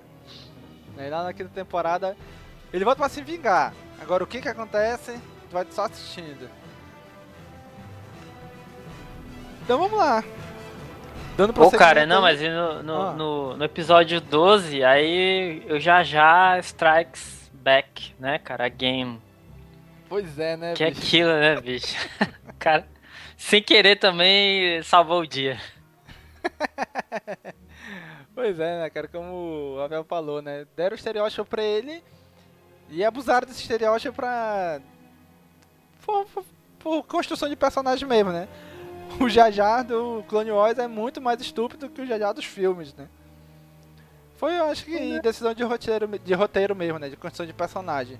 Esse cara vai eu ser estúpido e só, pronto. Só consegue realizar mais coisas do que no filme, mas estúpido é estúpido igual. pois é, bem mais coisa, né? Aí depois vem o arco do, dos Lurmen, aqueles, aquela raça, aquele macaquinho pequenininho lá, né? Que é quando o Anakin chega para salvar a Ayla, aí acaba pulando para o espaço da atmosfera e chega perto de uma estrela e cai no planeta e todo aquele desenrolar. O que, vocês acharam desse arco? Eu achei mais ou menos. Mais ou menos, mais ou menos.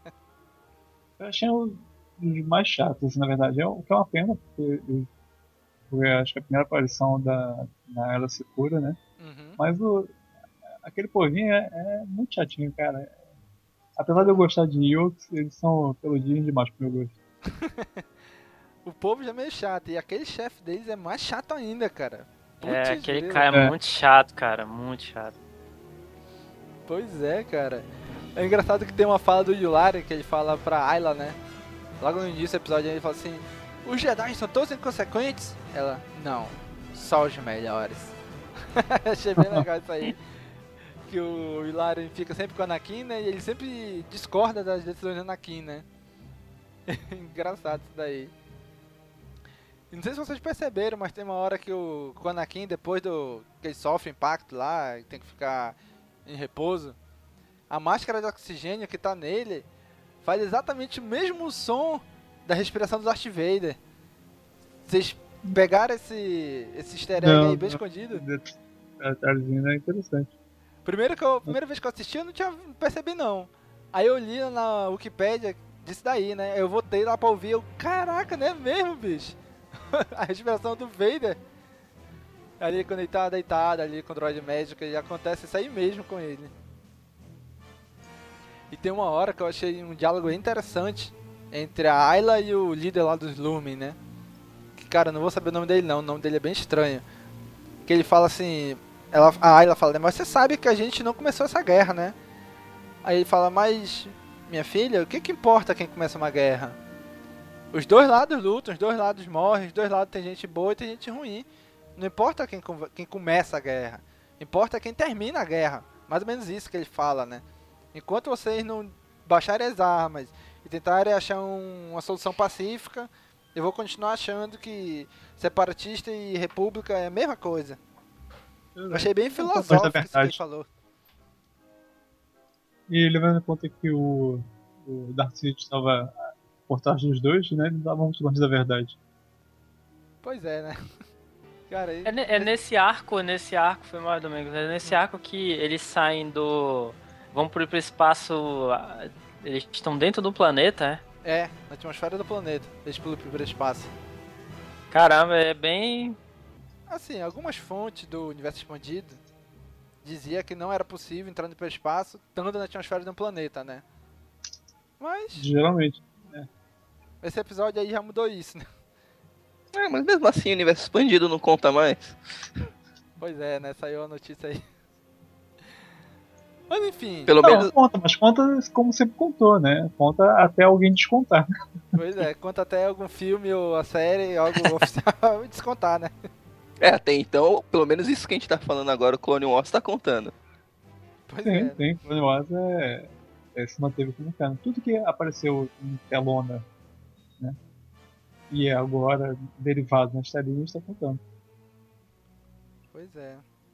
Cara, e nesse, nesse arco aí também aparece uma arma que é capaz de destruir só seres, seres vivos e não droids.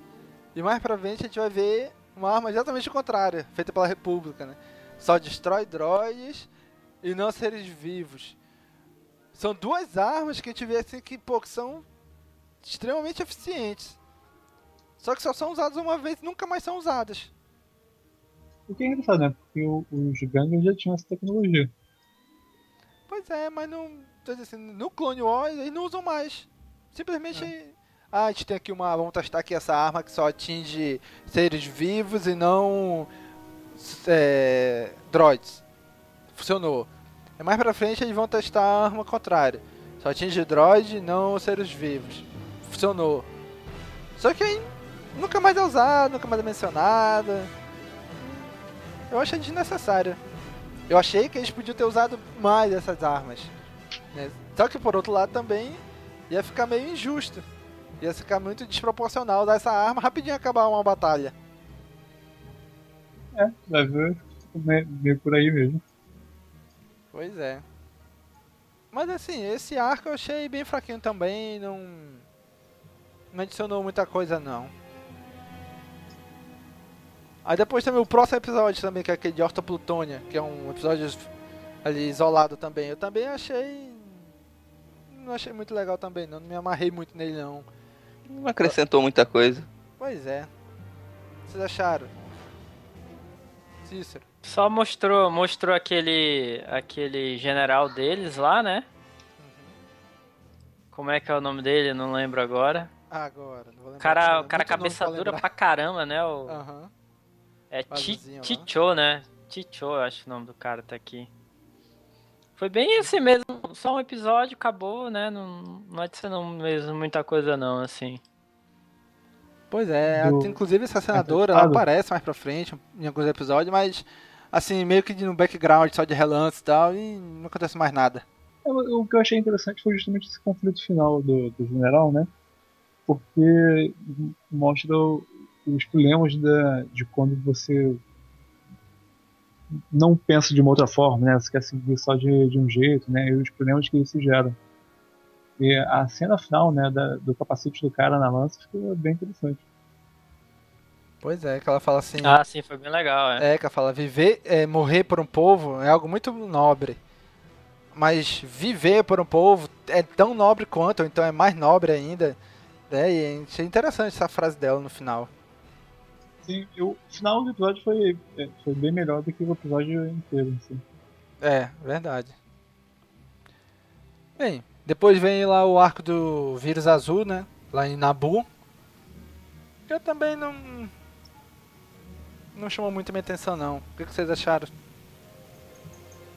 Eu acho que é, parecia que a ideia era, sei lá, fazer, fazer referência à história de Pulp, né? Aquele, aquele doutor lá, médico cientista maluco, ele é bem cara assim de, de história de Pulp. E, assim, é, entendo a motivação, né, o conceito, mas eu achei assim a estética, a motivação toda bem, bem desnecessária. Pois é. Assim, o que eu vejo é que alguns episódios eles meio que lançaram como laboratório, né? Como teste para aquele cenário para ver se vingava. Uhum. E como não vingou, eles deixavam de lado. Então acho que esse arco aí do vírus azul foi isso, né? Eles tentaram fazer um laboratório, vamos tentar lançar aqui um cientista maluco e tal, não sei o que, ver se dá certo. Acho que como pô, a galera não deu muito feedback pra eles, aí não meio que deixaram pra lá, né? A única coisa que eu pensei que foi assim, pô, será que vai ser logo nesse episódio que eles vão matar a Açúcar? Pois Sabia é. nada, inocente. Logo no início da temporada, né? Na primeira temporada ainda. É, pois é, né? Aí sei lá, né? Pois é. E, o, e o Jaja ficou com o capacete até o final, né? É, Oportunidade é, aí, ó. Oportunidade. Não tinha como matar o Jaja, né? Que ele aparece no episódio 3. Bem, vamos continuando. Aí tem o arco de Ryloth. Tem uma certa ligação lá com o episódio 3 da terceira temporada. Né? Que é quando eles vão lá com líder de Toidária pra pegar o. tentar conseguir um pronto de suprimento ali para para Ryloth. E aí mostra eles lá em Ryloth agora nesses três episódios aí, né? Sim, sim. Parece e... o indo e tal. Fala aí, Rafael. Eu achei legal porque assim, mostra bem assim, a rebelião do pessoal de Hyloth, então você já coloca isso como prenúncio, né, de tanto os problemas que é, estão acontecendo durante o colonialismo, mas também o prenúncio da própria rebelião que, que vem depois com o Império, né.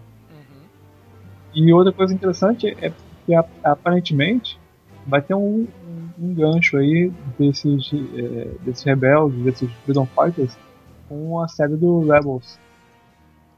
Pois é, achei interessante, que eu não tinha percebido isso aí, né? Tu que comentou, inclusive, acho que no Facebook, é, algum lugar assim, que eu vi tu falando. Não é, não é, oficial ainda, né? Mas a, a Twi'lek da, da série Rebels, que vai ser a, a capitã da nave, né? E piloto também, ela num bonequinho assim, acho que de Lego, apareceu com o mesmo sobrenome que o que o líder lá da rebelião, né? Uhum. Então é possível que ela seja tenha um parentesco, né? Seja filha, seja mesmo clã, coisa assim. É, a era, era Sindula. É. Inclusive agora que a Disney anunciou que vai fazer o Repulso do Universo Expandido, eles anunciaram que um, se não me engano, o primeiro livro que vai sair agora já em setembro é o Jedi lá, o Kanan, encontrando com ela. E na divulgação eles dizem, ah, o Jedi Kana, não sei o que, encontra com a piloto Era Sindula. Eles falam, eles colocam o sobrenome, né? É o mesmo sobrenome desse cara aí que é o líder dos rebeldes é. nesse arco é. aí, né? Então, e ele tinha uma filha, né? Nesse arco que é bem criança. É, e, e bem é, cor de pele, assim. Pois é. não era verde ainda, mas eu, eu não sei se de repente eles podem mudar de, de polarização. Até no outro episódio da segunda temporada, quando tem o, lá o, o desertor, né, tem o, os filhos lá da, da Turek, e a menininha que a, a, cor dela é mista, assim. Como se de repente ela estivesse mudando de cor ainda. Uhum. Pois é. E bate o tempo, né, do Dark Clone Wars com até a, série, a época onde vai se passar o Rebels, bate mais ou menos o tempo de idade para ela, né? nas Guerras Clônicas ela é criança, lá em Rebels, que se passa 14 anos depois do terceiro episódio, do episódio 3, ela já teria mais ou menos a idade pra. daquela personagem, né? Então bate isso aí também. É, revendo esse episódio lá do, do Desertor, é que eu me dei conta que de repente é isso. Quando o Pelé é muito criancinha, é, a coloração ainda não se destacou, mas à medida que vai crescendo ele vai ganhando a, sua cor adulta, né? Então de repente foi ficando verde com o tempo. Tinha que colocar a menina. Se bem que. É... Ah não, foi a, a menina do, do primeiro episódio assim que eles dão o nome, né? Mas depois aparece a filha mesmo do, do.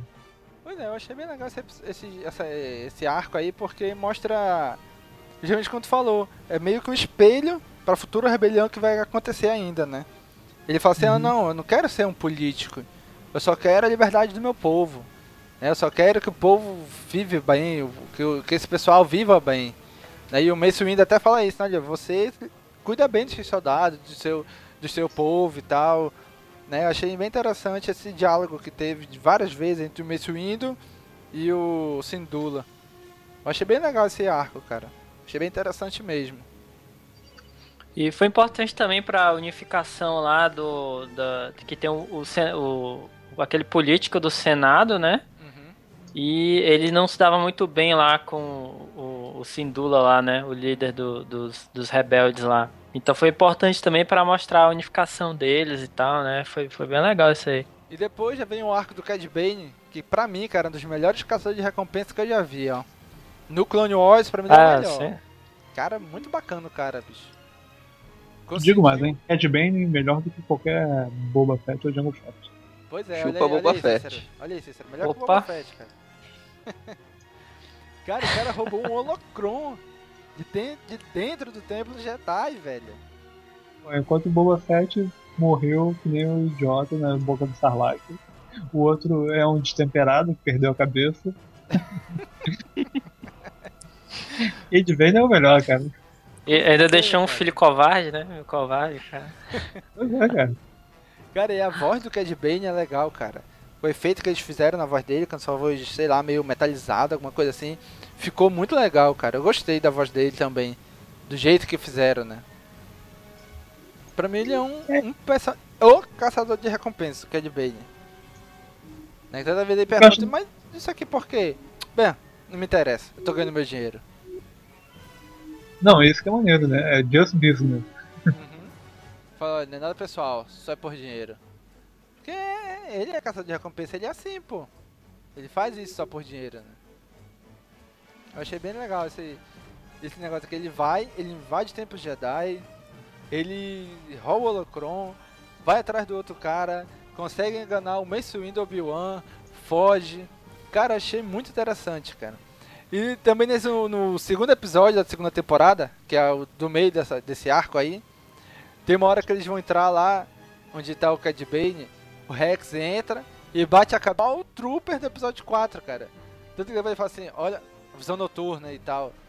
Dei igualzinho o jeito que o, o Trooper lá do episódio 4 bate a cabeça quando vai atrás do, dos dois droidzinhos lá, né? É outra referência que eles fizeram aí também. E o Yulari Agora... fala, né? Com tantos Jedi, por que que sobrou pra mim justo Skywalker? Ele vive questionando, né, o Skywalker. O que, que você e? Esse é um...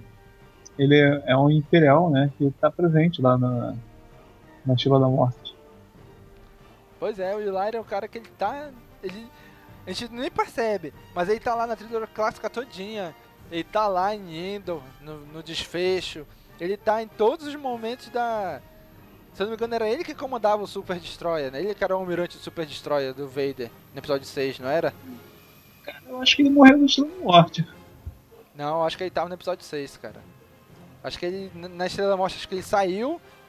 Sei lá, não mostra ele saindo, né? Mas ele deve ter saído e, se não me falha a memória, ele tá no episódio 6. Como almirante do Super Destroyer lá do Vader.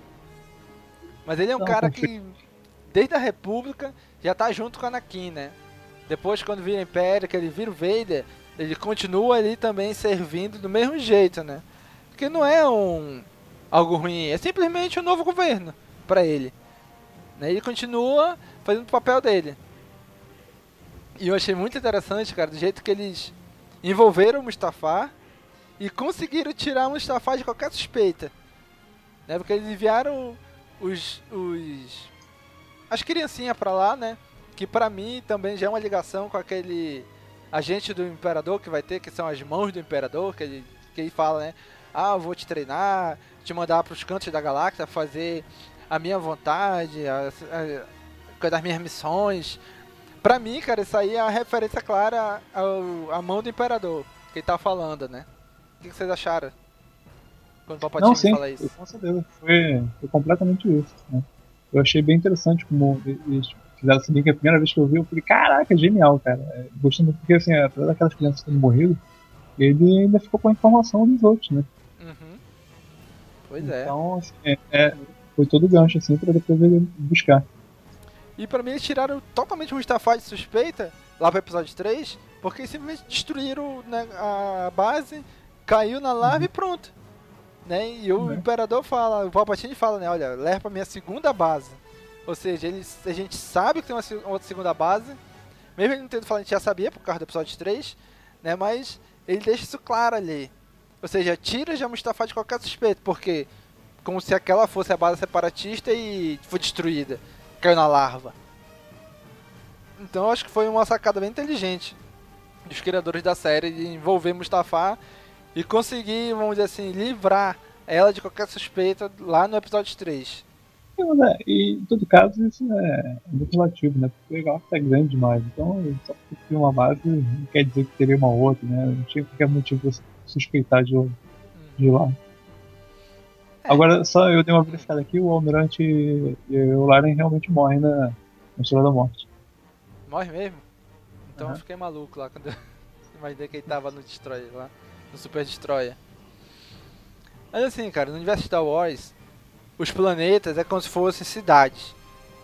E os planetas são planetas, mas eles tratam como se um planeta fosse uma coisinha tão simples. Né? Ah, tem essa parte aqui do planeta. Ah, os humanos, sei lá, ficam na outra parte do planeta, no outro lado do planeta. E pega um carro, vai lá, rapidinho chega lá. Eu- sei lá, o conceito que eu vejo de planeta em Star Wars é algo bem, bem pequeno. É como se fosse um país na nossa realidade aqui. Eles tratam como se fosse assim. A meu ver, né? É, porque também não tem como você mostrar o o planeta como um todo, né? É, você vai sempre num, local bem específico. Mas é, é o lance de você fazer um- uma série entre estrelas, né? Você vai sempre de um lugar ou outro, assim, específico. Não dá tempo pra você ficar viajando muito, assim, no- da totalidade do lugar. Pois é. Vamos lá, próximo episódio é o 17 da segunda temporada, que é um episódio também ali isolado do Rondo, né? Que ele já não tá mais em Floron, tá em Felúcia. Sei lá, tá tentando, tá extorquindo um- uns caras lá, uns agricultores. O que, que vocês acharam desse plot aí? Ah, cara, esse daí é muito legal, é o Bounty Hunters, né? Isso. Isso é legal porque faz o. Ele é uma homenagem a é, aquele filme lá dos Sete Samurais. Isso, isso mesmo. E sete Pô, gostei muito do. defender o lugar. Olha isso. Pô, que massa. Eu gostei muito do, do, do Bounty Hunter Samurai lá, cara. Achei muito legal ele. Inclusive eles falam, se eu não me engano, é nesse episódio, quando começa eles falam, ah, esse aqui é um episódio, sei lá, em memória de Akira Kurosawa. Em, em- alguma, eu, acho, eu acho que é esse episódio que eles falam isso, né? Que eu achei bem legal, cara, que justamente eles colocam esse, esse plot aí, né? Até que é esse mesmo. Que eles falam na memória, dedicado a Akira Kurosawa, que fez os Sete Samurais, a Fortaleza Escondida, que todo mundo sabe que foram inspiração pro George Lucas na criação do universo Star Wars, né? Uhum. Achei bem legal isso aí também, cara. É um episódio ali isolado, separado, mas que tem a sua importância não só para as guerras clônicas, mas para o universo de Star Wars. Esse, sei lá, essa, essa homenagem que eles fizeram a Kurosawa mesmo, né? O próprio nome da, da raça do, do personagem, né? Agora eu não tô lembrado qual o, o nome dele. Ah, como é que é o, o que usa o chapelão? Que inclusive depois ele aparece lá na, na sexta temporada, né? É bom, em todo caso, parece. o, é isso. O, o nome da espécie dele é Kyuzo e é uma homenagem a um dos, dos sete samurais. Que o nome dele é Kyuzo. É. Hum, nunca não vi esse filme. Mas pô, legal, cara. Muito legal mesmo, né? Ele fazer isso aí. Inclusive na sexta temporada esse personagem volta, né? E tem um, uma importância maior do que nesse episódio aí, né? Aham. E depois a gente já vai lá pro arco da Fera Zilla, como eles deram aqui o nome em português, né? Da Zilla ou Beast. Cara, eu É continuei o achando. King Kong. Eu continuei achando que isso aí era um. Uma homenagem ainda aos japoneses, cara. Com aquela fera gigante lá e tal. Foi uma grande homenagem aos monstros japoneses. Godzilla, Gamera, até o King Kong. Pois é, cara. Eu acho que bem nesse. Até por estar no. É porque tem todo o de toque, né? Mas eu acho que teve muito a ver assim com o King Kong indo lá, mas é, pode ser um monstro de. Tipo Godzilla mesmo. Que vem do interior da Terra chega na superfície. Tipo o Ghost, né? Tem o poder de enfurecer os monstros e tal. Cara, e nesse episódio aí que também aparece aquela arma que eu falei, né? Que só atinge os, os droids e não os seres vivos. Né? Que é ela que desencadeia lá o surgimento desse, dessa fera que tá no subterrâneo, né?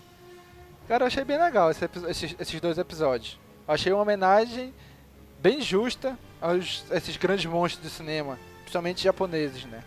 E medonho ele... o desfecho também, né? E também medonho o desfecho, né? Pois é, né? Pô, com certeza, cara. Ele pedindo pra clonar, né, o monstro. Isso aí. E antes disso também, né, pô, dá uma pena da porra do, do, do pobre do, do monstro, né, cara? Pois é, né? Jogam ele na cidade, no meio da, da grande cidade, como eles faziam no, no Japão, né, no meio de Tóquio. Leva ele pro coração da república, ali em Coruscant. Ele sai destruindo tudo na cidade e tal, até que consegue parar ele. O bicho morre e olha, daqui seu, seu próximas ordens. Clona a fera. É, só que, lógico, ele não, não voltou a aparecer, né? Na série. Não sei se apareceu em alguma outra história do universo expandido. Mas esse final eu achei bem bacana também, cara. Porque Sim, eu achei legal. E, e, me lembra justamente né, com a, própria morte lá do King Kong. Né, é um monstro, não sei o que, mas depois você vê como ele, na verdade, estava sofrendo com aquilo, né? Fora do, do local dele. Pois é, foi tirado do habitat dele, né? Igual o King Kong. Bem, aí passa para aquele episódio 4 da segunda temporada, que é o espião do Senado, que mostra o a DR entrando aqui em Amidala, né? E o Anakin ciumento. É, eu lembro só do, do desfecho depois, né? Na, na, no final aí da, da sexta temporada. Isso daí eu, eu não, nem revi. Cara, quando eu assisti a sexta temporada, não assisti toda ainda, né? Assisti um, alguns episódios. Eu assisti uhum. esse do Clovis. Ah, a gente fala do Clovis e tal. Lembra como ele tratou a República? Cara, eu não lembrava de jeito nenhum desse cara, bicho. É quando eu fui reassistir pra te gravar, aí que chegou esse episódio eu falei, ah, aqui que esse cara aparece. Eu não lembrava de jeito nenhum dele, bicho. Agora, uma coisa que eu, tava tentando me lembrar, eu não sei se foi uma coisa que eu inventei na minha cabeça ou se foi uma referência. Eu lembro que no episódio 2, a Padme fala de de relacionamentos que ela teve antes tal. É, tem uma menção nesse episódio que o Clovis era esse namoradinho dela? Não, diz que ela teve algum relacionamento com ele no passado e que ela resolveu acabar, mas só. Não é, diz nada mais eu lembro que no episódio 2 ela, ela, cita um, um outro, outro namorado que ela teve, que num campo aí de diplomatas, não sei o quê. Mas aí eu, eu não lembro se se nesse episódio eles falam que o Clovis é, era essa referência que ela tinha lá de namorado. Eles não deixam explícito, né? Mas acho que eles deixaram implícito. Acho que eles pegaram esse gancho do episódio 2 justamente e usaram ele aí, né? Eu acho. Eu acho que eles usaram com essa intenção. Mas também esse episódio. Só, ele é um episódio isolado que também não. Pra mim não fez muita diferença também não. É, é cara, eu também achei, achei fraco. Aí depois vem já o arco Geonosis, né? Caraca, esse arco é maluco, bicho. Aparece aí no Clone Wars, o... eles tentam enveredar pelo lado de zumbi, né? Mas, caraca, coisa de maluco. O que, vocês acharam disso aí? E, e meio, tentando explicar, meio tentando explicar também, né? Como eles conseguiram reconquistar lá as Geonosis, né? Deu, deu uma explicada aí, né? Eu achei bem, eu achei bem, bem bacana, cara. Bem interessante isso aí. Não, eu achei legal, cara. E mostra assim um dá um pouquinho de, de história de terror, né? Pois é, né? Assim, é, não é a primeira, na primeira vez que acontece em Star Wars, porque teve o Death Troopers antes, né? Mas é assim, na série televisiva, cara, eu achei um enfoque bem diferente mesmo. Um terror mais adulto ali, né? De mostrar zumbi ali, tentando controlar Jedi e tal. Achei coisa de maluco isso aí mesmo. Mas achei legal. E eu, eu posso estar enganado, mas eu acho que foi nesse arco que o, o Anakin usou primeiro o Frost Choke, né, pô? Que é, ele prendeu lá o pescoço lá do, daquele general lá, Junusiano, para descobrir como como parar lá o, o, os, os, vermes lá, né? Uhum. Que estavam dominando os corpos lá do, dos clones. Acho que foi a primeira vez, não é? Cara, que eu me lembro, acho que foi a primeira mesmo. Pelo menos nesse, cronologicamente agora é o primeiro, não lembro de antes aí ter feito isso não, no outro episódio. Uma coisa que eu achei interessante, já também fazendo o link lá com o desfecho da Soca, é que a Soca e a Barry's Office se conhecem nesse, nesse arco, né? Nesse episódio aí, no sexto episódio. Elas se conhecem, pegam amizade e tal. E a Luminara fala uma coisa pro Anakin que o Yoda falou no filme, né? Do Clone Wars, que ela fala assim: Anakin, eu estou preparado para libertar minha Padawan quando chegar a hora. E tu, tá pronto pra saltar a tua? O Yoda falou a mesma coisa quando o Anakin recebeu a Padawan lá no, no filme de Clone Wars, né? O, ele falando pro, pro Obi-Wan: Olha, o problema não é ele aceitar a Padawan, o problema é ele ter que deixar ela. Não, o detalhe é que eles não estão falando isso pro Anakin, né? Eles estão falando isso pra gente. Aham. Uhum. pra gente é. dar pegada da soca que eventualmente, né? O Jorge Lucas vai querer passar a faca nela. Sei, mas será que já tinham desde o início a ideia de que eles, sei lá, iam matar a soca? Assim, a desde ideia é que início, assim, só... o Jorge Lucas queria é, finalizar mostrando a morte dela. E desde o início o Dave Filoni queria arrumar um jeito de não matar ela. Pois é, porque a gente sabia que no final eles tem que separar de qualquer jeito, né? Que no episódio 3 não tem nenhuma menção a ela. E ela nem faz falta pra ele, né? É. Mas, cara, não sei. Enfim, esse arco eu achei bem interessante. Eles incluírem zumbi aí no dia Star Wars. Né? Além dele, só tem o. Como a gente falou, o Death Troopers, né? E a trilha sonora eu achei bem sombria, cara, desses episódios. O sétimo e oitavo da segunda temporada, que é que envolve zumbi, né? A trilha sonora o que eu não gostei desse episódio é que eles meio que rejuvenesceram bastante a Battle Off, né, cara? Porque assim? é, a, a Beros, ela chega a se tornar uma cavaleira Jedi, sabe? Tanto que a formação dela foi lá na, na série 2D.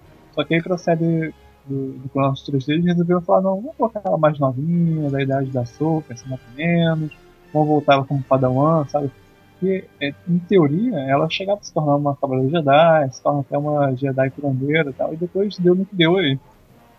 Eu lembro que no, na, na Clone antiga, até a questão, se não era da mesma altura que a Luminara, né? Se ela fosse mais velha mesmo. E aí não, ela já é mais baixa, meio do tamanho da altura da soca. Eles deram realmente, agora eu entendi o que tu quis dizer, essa rejuvenescida aí mesmo, né? É, eu achei isso um pouco caído, assim, eu entendo a motivação, mas eu particularmente não gostei, porque eu sempre gostei bastante, assim, tanto da estética como a, a ideia da, da, personagem. Eu acho que, assim, como o outro, como episódio como um todo, foi bem legal, né? E, ainda mostrou o conflito da, da Soka é, dividida se matava ou se não matava a amiga naquele é, situação de desespero, né? E que ela poderia chegar a uma, uma situação que não teria como evitar. Né? E a gente sabe o que acontece. Pois é, e aí, o que vocês acharam já do próximo episódio aí do Grievous?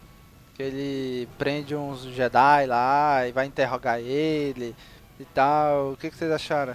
Eu achei legal, cara, é como ele mostrou, como ele passou lá as coordenadas assim, né? Fez os sinais e tal, né? Achei aquilo bem bem assim espião, spy, né? Uma coisa meio spy assim, achei, achei bacana aquilo. Cara, eu vou te dizer que esse episódio eu não não lembro muito bem dele não, cara. Eu reassisti, mas me marcou muito não voltando lá pro início, que a gente tava falando sobre livre-arbítrio, né, dos, dos clones, pô, tem uma coisa interessante aí, que é o clone que que se casa lá com a Twilight, né? Isso é possível? Pode isso, produção? É, que não, ah, né? desertou, né? E aí, tipo, e, o cara verdade, deser... é uma desertou senhora e tal, né? E, é, exatamente, exatamente. Acho cara. O cara ele teve motivos para desertar, né, bicho? é, pra mim é um dos melhores episódios dos que eu vi até agora, se o desertor. Pois é, é bem interessante pois de botar é. esse, esse conflito entre eles, né? Eu só queria saber o que aconteceu com ele depois da Ordem 66. Pois é. Né? Mas acho que ele simplesmente não recebeu a ordem. Que, o que dá a entender na série, no, no filme é que alguém. O imperador tem que falar, execute a ordem 66. Como ele não ouviu, só lamenta, né? Ficou na mesma. Pois é, cara. Então acho que esses dois episódios é... são isolados e não faz muita diferença não. E agora no episódio 11, segunda temporada, que ele foca mais na Soca, né? Que é o, o sabre de luz que ela perde, né? Eu achei interessante que na versão brasileira desse episódio, eles fizeram uma homenagem, porque eles chamaram para fazer a voz do, do Jedi, o cara que é um dos grandes da dublagem brasileira, que é o que faz a voz do Scooby-Doo, como é? Esqueci o nome dele agora, Orlando Drummond. Orlando Drummond que dublou esse cara aí, né? Inclusive numa entrevista ele fala assim: Ah, o Briggs me botou pra dublar um Jedi lá, não sei nem quem é. Eu dublei lá só pra, pra brincar mesmo. Que só aparece nesse episódio mesmo, aquele mestre Jedi, né? Antigo lá. Achei muito legal, cara, aquele, aquele Jedi, olha. Achei, achei bem bacana, assim. Ele sempre tava à frente da Ahsoka, assim, né? Uhum. Achei bem legal. Pois é. O que eu mais achei legal desse episódio foi isso, a questão brasileira, né? Da dublagem. Que colocaram o Orlando Drummond ali. Pois é, esse eu assisti dublado. Eu assisti essa aí, inclusive, no Cartoon. Eu lembro que eu assisti, cheguei a assistir no Cartoon. E na época eu fiquei meio assim, é, essa voz parece a cara do que faz o Scooby-Doo e tal, que eu não sabia o nome dele na época. Depois eu descobri que realmente é o Orlando Drummond, né?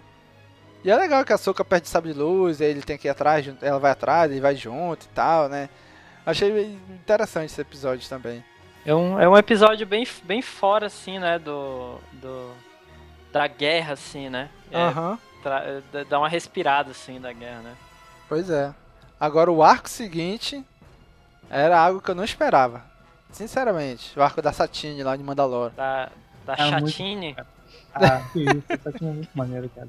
E o que eu acho maneiro é, eu não sei se foi uma brincadeira, se foi intencional, se foi acabou sendo por acaso, né? Mas eu particularmente achei bem engraçado quando eu me dei conta disso. Que a Satine era uma antiga namorada do, do Obi-Wan, correto? Sim, sim, sim. Então, isso me lembrou muito o, o Mulan Rouge, né? Que o Ian McGregor né, namora lá a mulher lá do Mulan Rouge. E o nome da personagem qual que é? Satine. Olha só, rapaz, caramba. Então, assim, é. pode ter sido uma coincidência ou não, né? Vai saber, mas eu, eu quando eu vi assim, eu falei, peraí, Satine? é uma coisa estranha. Aí eu me lembrei do, da outra personagem, né? Eu achei bem curioso isso, cara. E achei bem legal o, o plot lá em, em Mandalorian, a estética que criaram, né? Eu sei que muita gente se rasgou por causa que tem um, um, os novos que a gente vai falar de, de Mandalorian, e a série meio que mudou isso. Mas é. ele mostra né, como o planeta é todo é todo destruído, é todo lascado, tanto que tudo que a gente vê é dentro de uma, uma redoma, né? Uma cidade assim, dentro de uma redoma, é tudo criado, fabricado, né? Até as plantas você vê que elas são quadradas, como se elas fossem moldadas. Mas eu achei e legal. sem falar da, da, arma mais interessante, né? Que eles mostram lá o Darksaber. Pois é, né, cara? Tá doido, cara. O muito bacana aquilo lá. Muito irado, cara. Muito legal mesmo. E não só a Satine, não mostra só o, o planeta de Mandalore ele mostra realmente os Mandalorianos daquele jeito que a gente conhece, né? Com aquela armadura, os caras. O melhor estilo Mandaloriano da, da Velha República, né? Cara, eu achei muito legal, velho, aquilo lá. Esse, essa, essa mescla que eles fizeram. Colocaram o Obi-Wan com um romancezinho e colocaram também o Mandalorian com todo o passado dele. Ela diz, não, a gente tá tentando superar esse passado, mudar e tal. E os caras não, não, a gente é aqui Mandaloriano de raiz, pé no chão, pé descalço e tal. Né, eu achei bem legal isso aí, cara. Agora, uma coisa assim que eu acho bem maneiro assim em Clone que a princípio as pessoas reclamavam, né, é a parte da estética. Eu sempre achei legal o lance da textura, né, você parecer que você é, é, é um negócio saído mesmo de uma pintura, de uma de uma ilustração artística, né? Como se fosse é, animações é, feitas em cima da estética do Ralph McQuarrie, sabe qual é? Uhum. Então você vai ver sempre o céu, o céu você vê a textura do que seria o pincel, né? Tudo é digital, então na verdade não tem nada disso, mas enfim, ele faz é, essa ilusão da textura, do pincel, das coisas preenchendo. E aí em Mandalore ficou bem maneiro porque eles têm todo um trabalho artístico na decoração dos lugares. Você vê, tem várias pinturas assim, de no planeta do Mandalor parecem, sei lá, um, um murais de Picasso, sabe? Isso ficou bem maneiro, sabe? A, a, a produção artística aí, aí no planeta ficou muito bem cuidadosa. E isso mostra bem a evolução artística assim, deles, que eu sempre achei bem legal a estética, mas a cada nova temporada eles iam aprimorando tudo. quando a gente vê o legal de rever agora a série e de rever ela cronologicamente é que tu vê não só a evolução dos personagens, né? Mas tu vê também toda a evolução técnica, evolução de história, evolução de roteiro, as questões mais também de, assim, de ambientação, dos ambientes, do, do background ali dos episódios. A gente vê também a evolução que foi tendo ao longo das temporadas, né? Eu achei bem legal isso aí também. Que foi isso que tu acabou de falar aí, né? De, de melhorar sei, o meio ambiente ali do planeta, né? Exatamente, exatamente. Achei bem legal, cara. Achei bem legal também o jeito que o. Que vai acabando, né? Esse arco ali com aquele cara junto com os senadores lá, inclusive aquele, aparece aquele senador gordão de Ryloth também, né? Cara, eu achei muito legal esse arco, gostei mesmo. Que mostra os Mandalorianos aí. Que te vê, sabe, que mais lá pra quinta temporada eles voltam de novo. É, em alguns, alguns episódios também nas próximas temporadas, mas essa introdução que eles deram para eles aí, cara, eu achei fantástico esse, esse, arco. Esse arco de episódio. Não, nada além disso, né? Eu acho que mostrou bem. É, deu uma humanizada assim no Obi-Wan, que sempre foi o, o Jedi perfeitinho, né? É. E você vê que também teve seus dilemas, né? Seu passado. Quem falou que se ela tivesse falado para ele, ele, tinha, ele teria deixado a ordem por ela, né? Ele teria abandonado a ordem por ela. É aquela coisa de mulher, né? Ela não queria ter que falar. pois é, cara, mas é, é, ela é, é, meio, é meio chata, ela, né, cara? Ela, tipo, briga por tudo, né, cara? não sei não, será que vale É mulher assim mesmo. Casalzinho, bicho, casalzinho. Exatamente. Ainda bem que a Naya não tá aqui hoje, né? É, né, representante. Então é isso aí, galera. Vamos lá pro último arco desse nosso episódio aqui. Sobre o arco do Boa Fett. Olha aí, Boba Fett. São inclusive os três episódios finais da segunda temporada, né? O 20, 21, 22. O que, que vocês acharam, cara, do Boba Fett ele tentando se vingar do Mace Windu? Achei que ele tem. Cara, eu achei que ele tem muita habilidade, cara. Assim, isso aí negava. Você vê. Só que, tipo, você vê que ele não tá preparado para ser o cara mal, assim, né? Ele é meio bonzinho, né? E isso aí, pra profissão, assim, digamos que ele escolheu para ser, né? É um. É, é meio mortal isso, né? Ou seja, em outras palavras, ele é um bundão. pois é. Basicamente. Tinha maneiro que mostrar assim, o, o, a raiva dele, né? Ele tentando se vingar. Agora o que eu achei interessante mesmo desse episódio é que eles trouxeram o, o, o ator que fez o Boba Fett Mirim pra dublar o personagem de novo. Pô, legal. O, o, na, na versão americana mesmo, né? O... Isso, isso, exatamente. O, ah. eu, eu sei que nesse o primeiro episódio desse arco, quando foi exibido na Austrália, 2011, foi cortada a cena que o soldado clone explode no, na porta do quarto do Mace Windu, né? E quando o Boba Fett atinge um soldado lá com uma arma lá. E foi cortada isso do episódio na Austrália. Só que ninguém nunca explicou o porquê. Se foi por questão de classificação, se foi por questão, alguma questão técnica, se foi censura. Assim, questão técnica não foi. A, a menos que assim, tenha assim, limite de tempo de exibição, não justifica. Muito provavelmente foi por, por questão mesmo de censura. Não é censura, mas de classificação etária, né? Uhum. Porque, queira ou não, Clone Wars, cara, desde, desde o início, assim, ele sempre mostra cenas que é, elas não são explícitas, mas elas sempre induzem a violência muito forte, né? Sem dúvida, sem dúvida, cara, mesmo não é aquele comando de ação que o pessoal só tirava laserzinho, os, os caças explodiam e todos os inimigos pulavam de paraquedas, né? Aqui não, cara, a galera morre mesmo. Uhum. É tipo o filme, essa trilogia do Nolan, do Batman, né, pô? É assim, não tem sangue. Não sei se vocês perceberam, mas não tem sangue, mas caramba, é, vi é, é violento pra caramba, né, bicho? Assim. É o Robocop, né, bicho? Novo Robocop também, não tem sangue. É só por questão de faixa etária mesmo. É, inclusive, ah, a gente tava falando aí do arco de Mandalore, né, com a Satine. Tem uma cena que também mostra muito isso, né? Tem uma hora que o cara tá pra escapar, aí ele fala, ah, e agora? Vocês vão me matar? Porque Satine, você é uma pacifista, você, é, se me matar, vai contra tudo que você sempre fala é, abertamente, publicamente, então você não poderia mais ser o que você é, e você, Obi-Wan, se me matar, Vão fazer exatamente aquilo que a sua amada não gosta, e ela não vai poder olhar pra você, não sei o que, haha, e agora? Nenhum de vocês pode matar, ninguém vai fazer isso. Aí chegou o Anakin, plá, mete sabe nas costas dele. tipo assim... Eu achei muito maneiro, mas, cara, é completamente é, gratuito, assim, o negócio. Pois é, chegou, já, matou o cara e acabou. Sabe, sabe? Isso é violento pra caramba, cara. Pois é. O pessoal reclama que hoje em dia é. tem mais isso. Pô, que nada. Tá aí, ó. Toma essa. O cara no maior, no maior falatório lá, não, porque não sei o que, tá tentando filosofar de que chegou. Pff. O que, que ele tava falando mesmo, hein? chegou e matou é, o cara. O que foi? Vocês não iam fazer, eu fiz. Isso foi maneiro também, mostra como é trivial pra ele matar alguém, né? Pois é. Ele podia muito bem ter cortado um braço e tá tudo resolvido. Cara, e no, no, nesse arco do Wolfett, mais uma vez, o herói da galáxia é. entre ação, né, bicho? R2D2 salvando o dia de novo lá. Que foi lá, pegou a nave do Anakin, foi pra Coruscant, fez tudo. Cara, o Anakin, se não fosse o R2, o Anakin já tava morto, bicho. Já tinha acabado.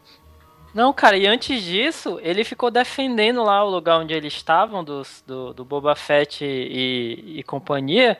Ficou jogando umas paradas e tal. Ele ficou meio defendendo bacana, pô. Assim, foi.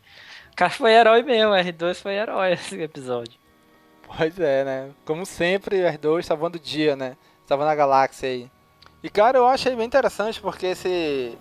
Eu não lembro se foi nesse episódio mas sei que aparece a Al Singh, né? Não sei se é a primeira vez que ela aparece. Mas, cara, ela também é uma caçadora de recompensa que eu, que eu gosto muito, cara. Da história dela, do jeito dela, dela lidar com, com Boba Fett, que ela meio que foi o a instrutora dele, a mentora dele, né? E ela ali mostrando pra ele, ó, faz isso, faz aquilo e tal. Né? E aparece ali também já aqueles caçadores de recompensa, o o Bosque, apare... né? O Bosque, é, que aparece no episódio 5 lá. Quem pensava que aparece lá no Império Contra-Ataca já começa a aparecer aqui. Né? Ou seja, Não, é que aparece todo mundo junto, né? Tipo, é, a galera é um grupinho, né? Pois é.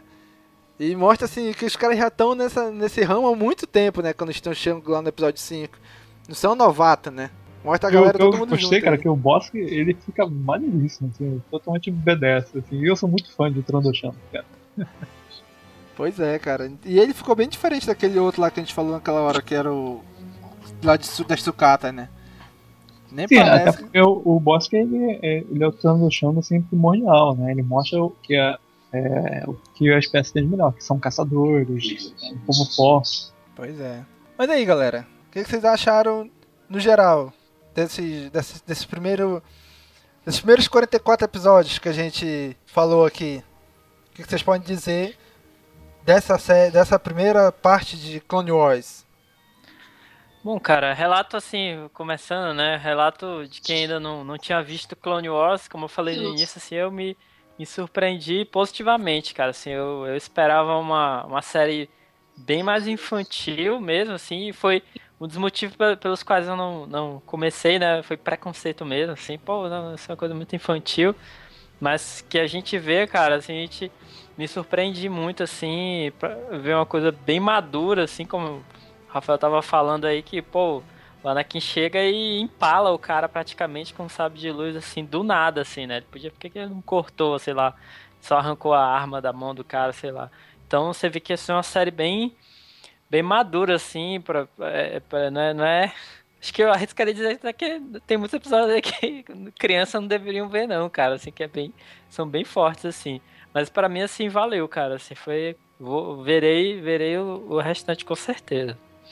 Sinceramente, eu acho que dizer que esse tipo de coisa não é para criança é menosprezar muito a capacidade de aprendizado da criança em entender o que é realidade, o que é fantasia. E além do mais, cara, desde sempre, contos de fada, eles sempre trouxeram muita violência, era justamente para criança entender né, que o, o mundo não é uma beleza, né? Fora de casa, às vezes até dentro de casa, o mundo é uma porcaria. Então, é, aprenda. Saiba que você tem que tomar cuidado com certas coisas, né? E, e acho é. que é legal, porque ele mostra um pouco, assim, é bem suave, né? Mas ele mostra coisas, assim, de situações políticas, de problemas de, é, de confronto de ideias, né? E isso é interessante mostrar no desenho infantil. Por isso que eu acho que a série com nós ela é muito importante, assim não só por mostrar mais o universo Star mas por servir é, uma forma de, de trazer conteúdo para a garotada. Daniel, o que você pode Ah, falar eu- pra gente? A série até que me surpreendeu. Eu sempre fui um, um crítico da série da Guerras Clônicas, que eu achei. Já tinha a série do Tartakovsky, que é muito boa. nu- Nunca vi necessidade dessa série nova.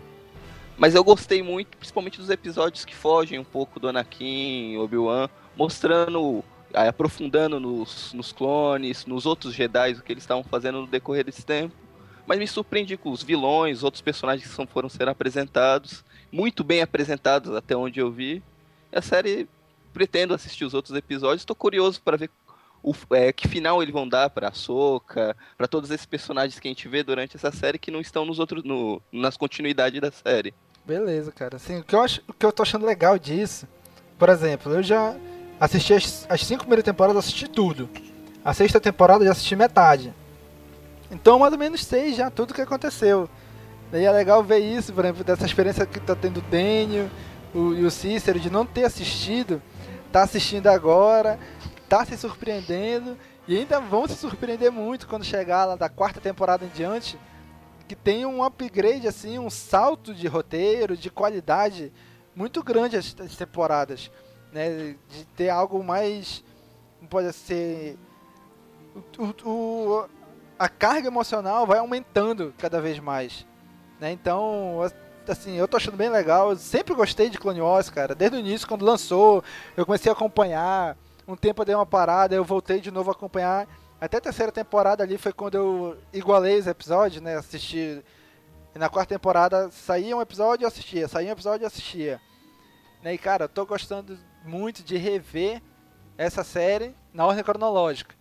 Que dá um novo, um novo enfoque, um novo. Tu tá vendo de novo a mesma história, mas de novo ponto de vista, né? De um jeito diferente, né? Então eu achei muito legal isso daí de estar tá revendo desse novo ponto de vista, né? Não é do ponto de vista normal que a gente já conhece. Mas é isso daí, galera. Rafael, muito obrigado de novo por estar aqui com a gente. Já está convidado aí para os próximos episódios de Clone Wars que a gente vai gravar. E deixa seu jabá aí pra galera. Bom, primeiro dizer que o prazer é sempre meu.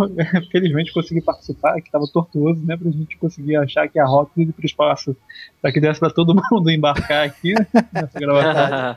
Mas quem quiser conhecer um pouco mais aí do. Comigo falando aí de Star Wars, tem lá o Holocast, né? Que é o podcast de Star Wars e RPG, né? Os RPGs de Star Wars. Então é holocast.terceiraterra.com.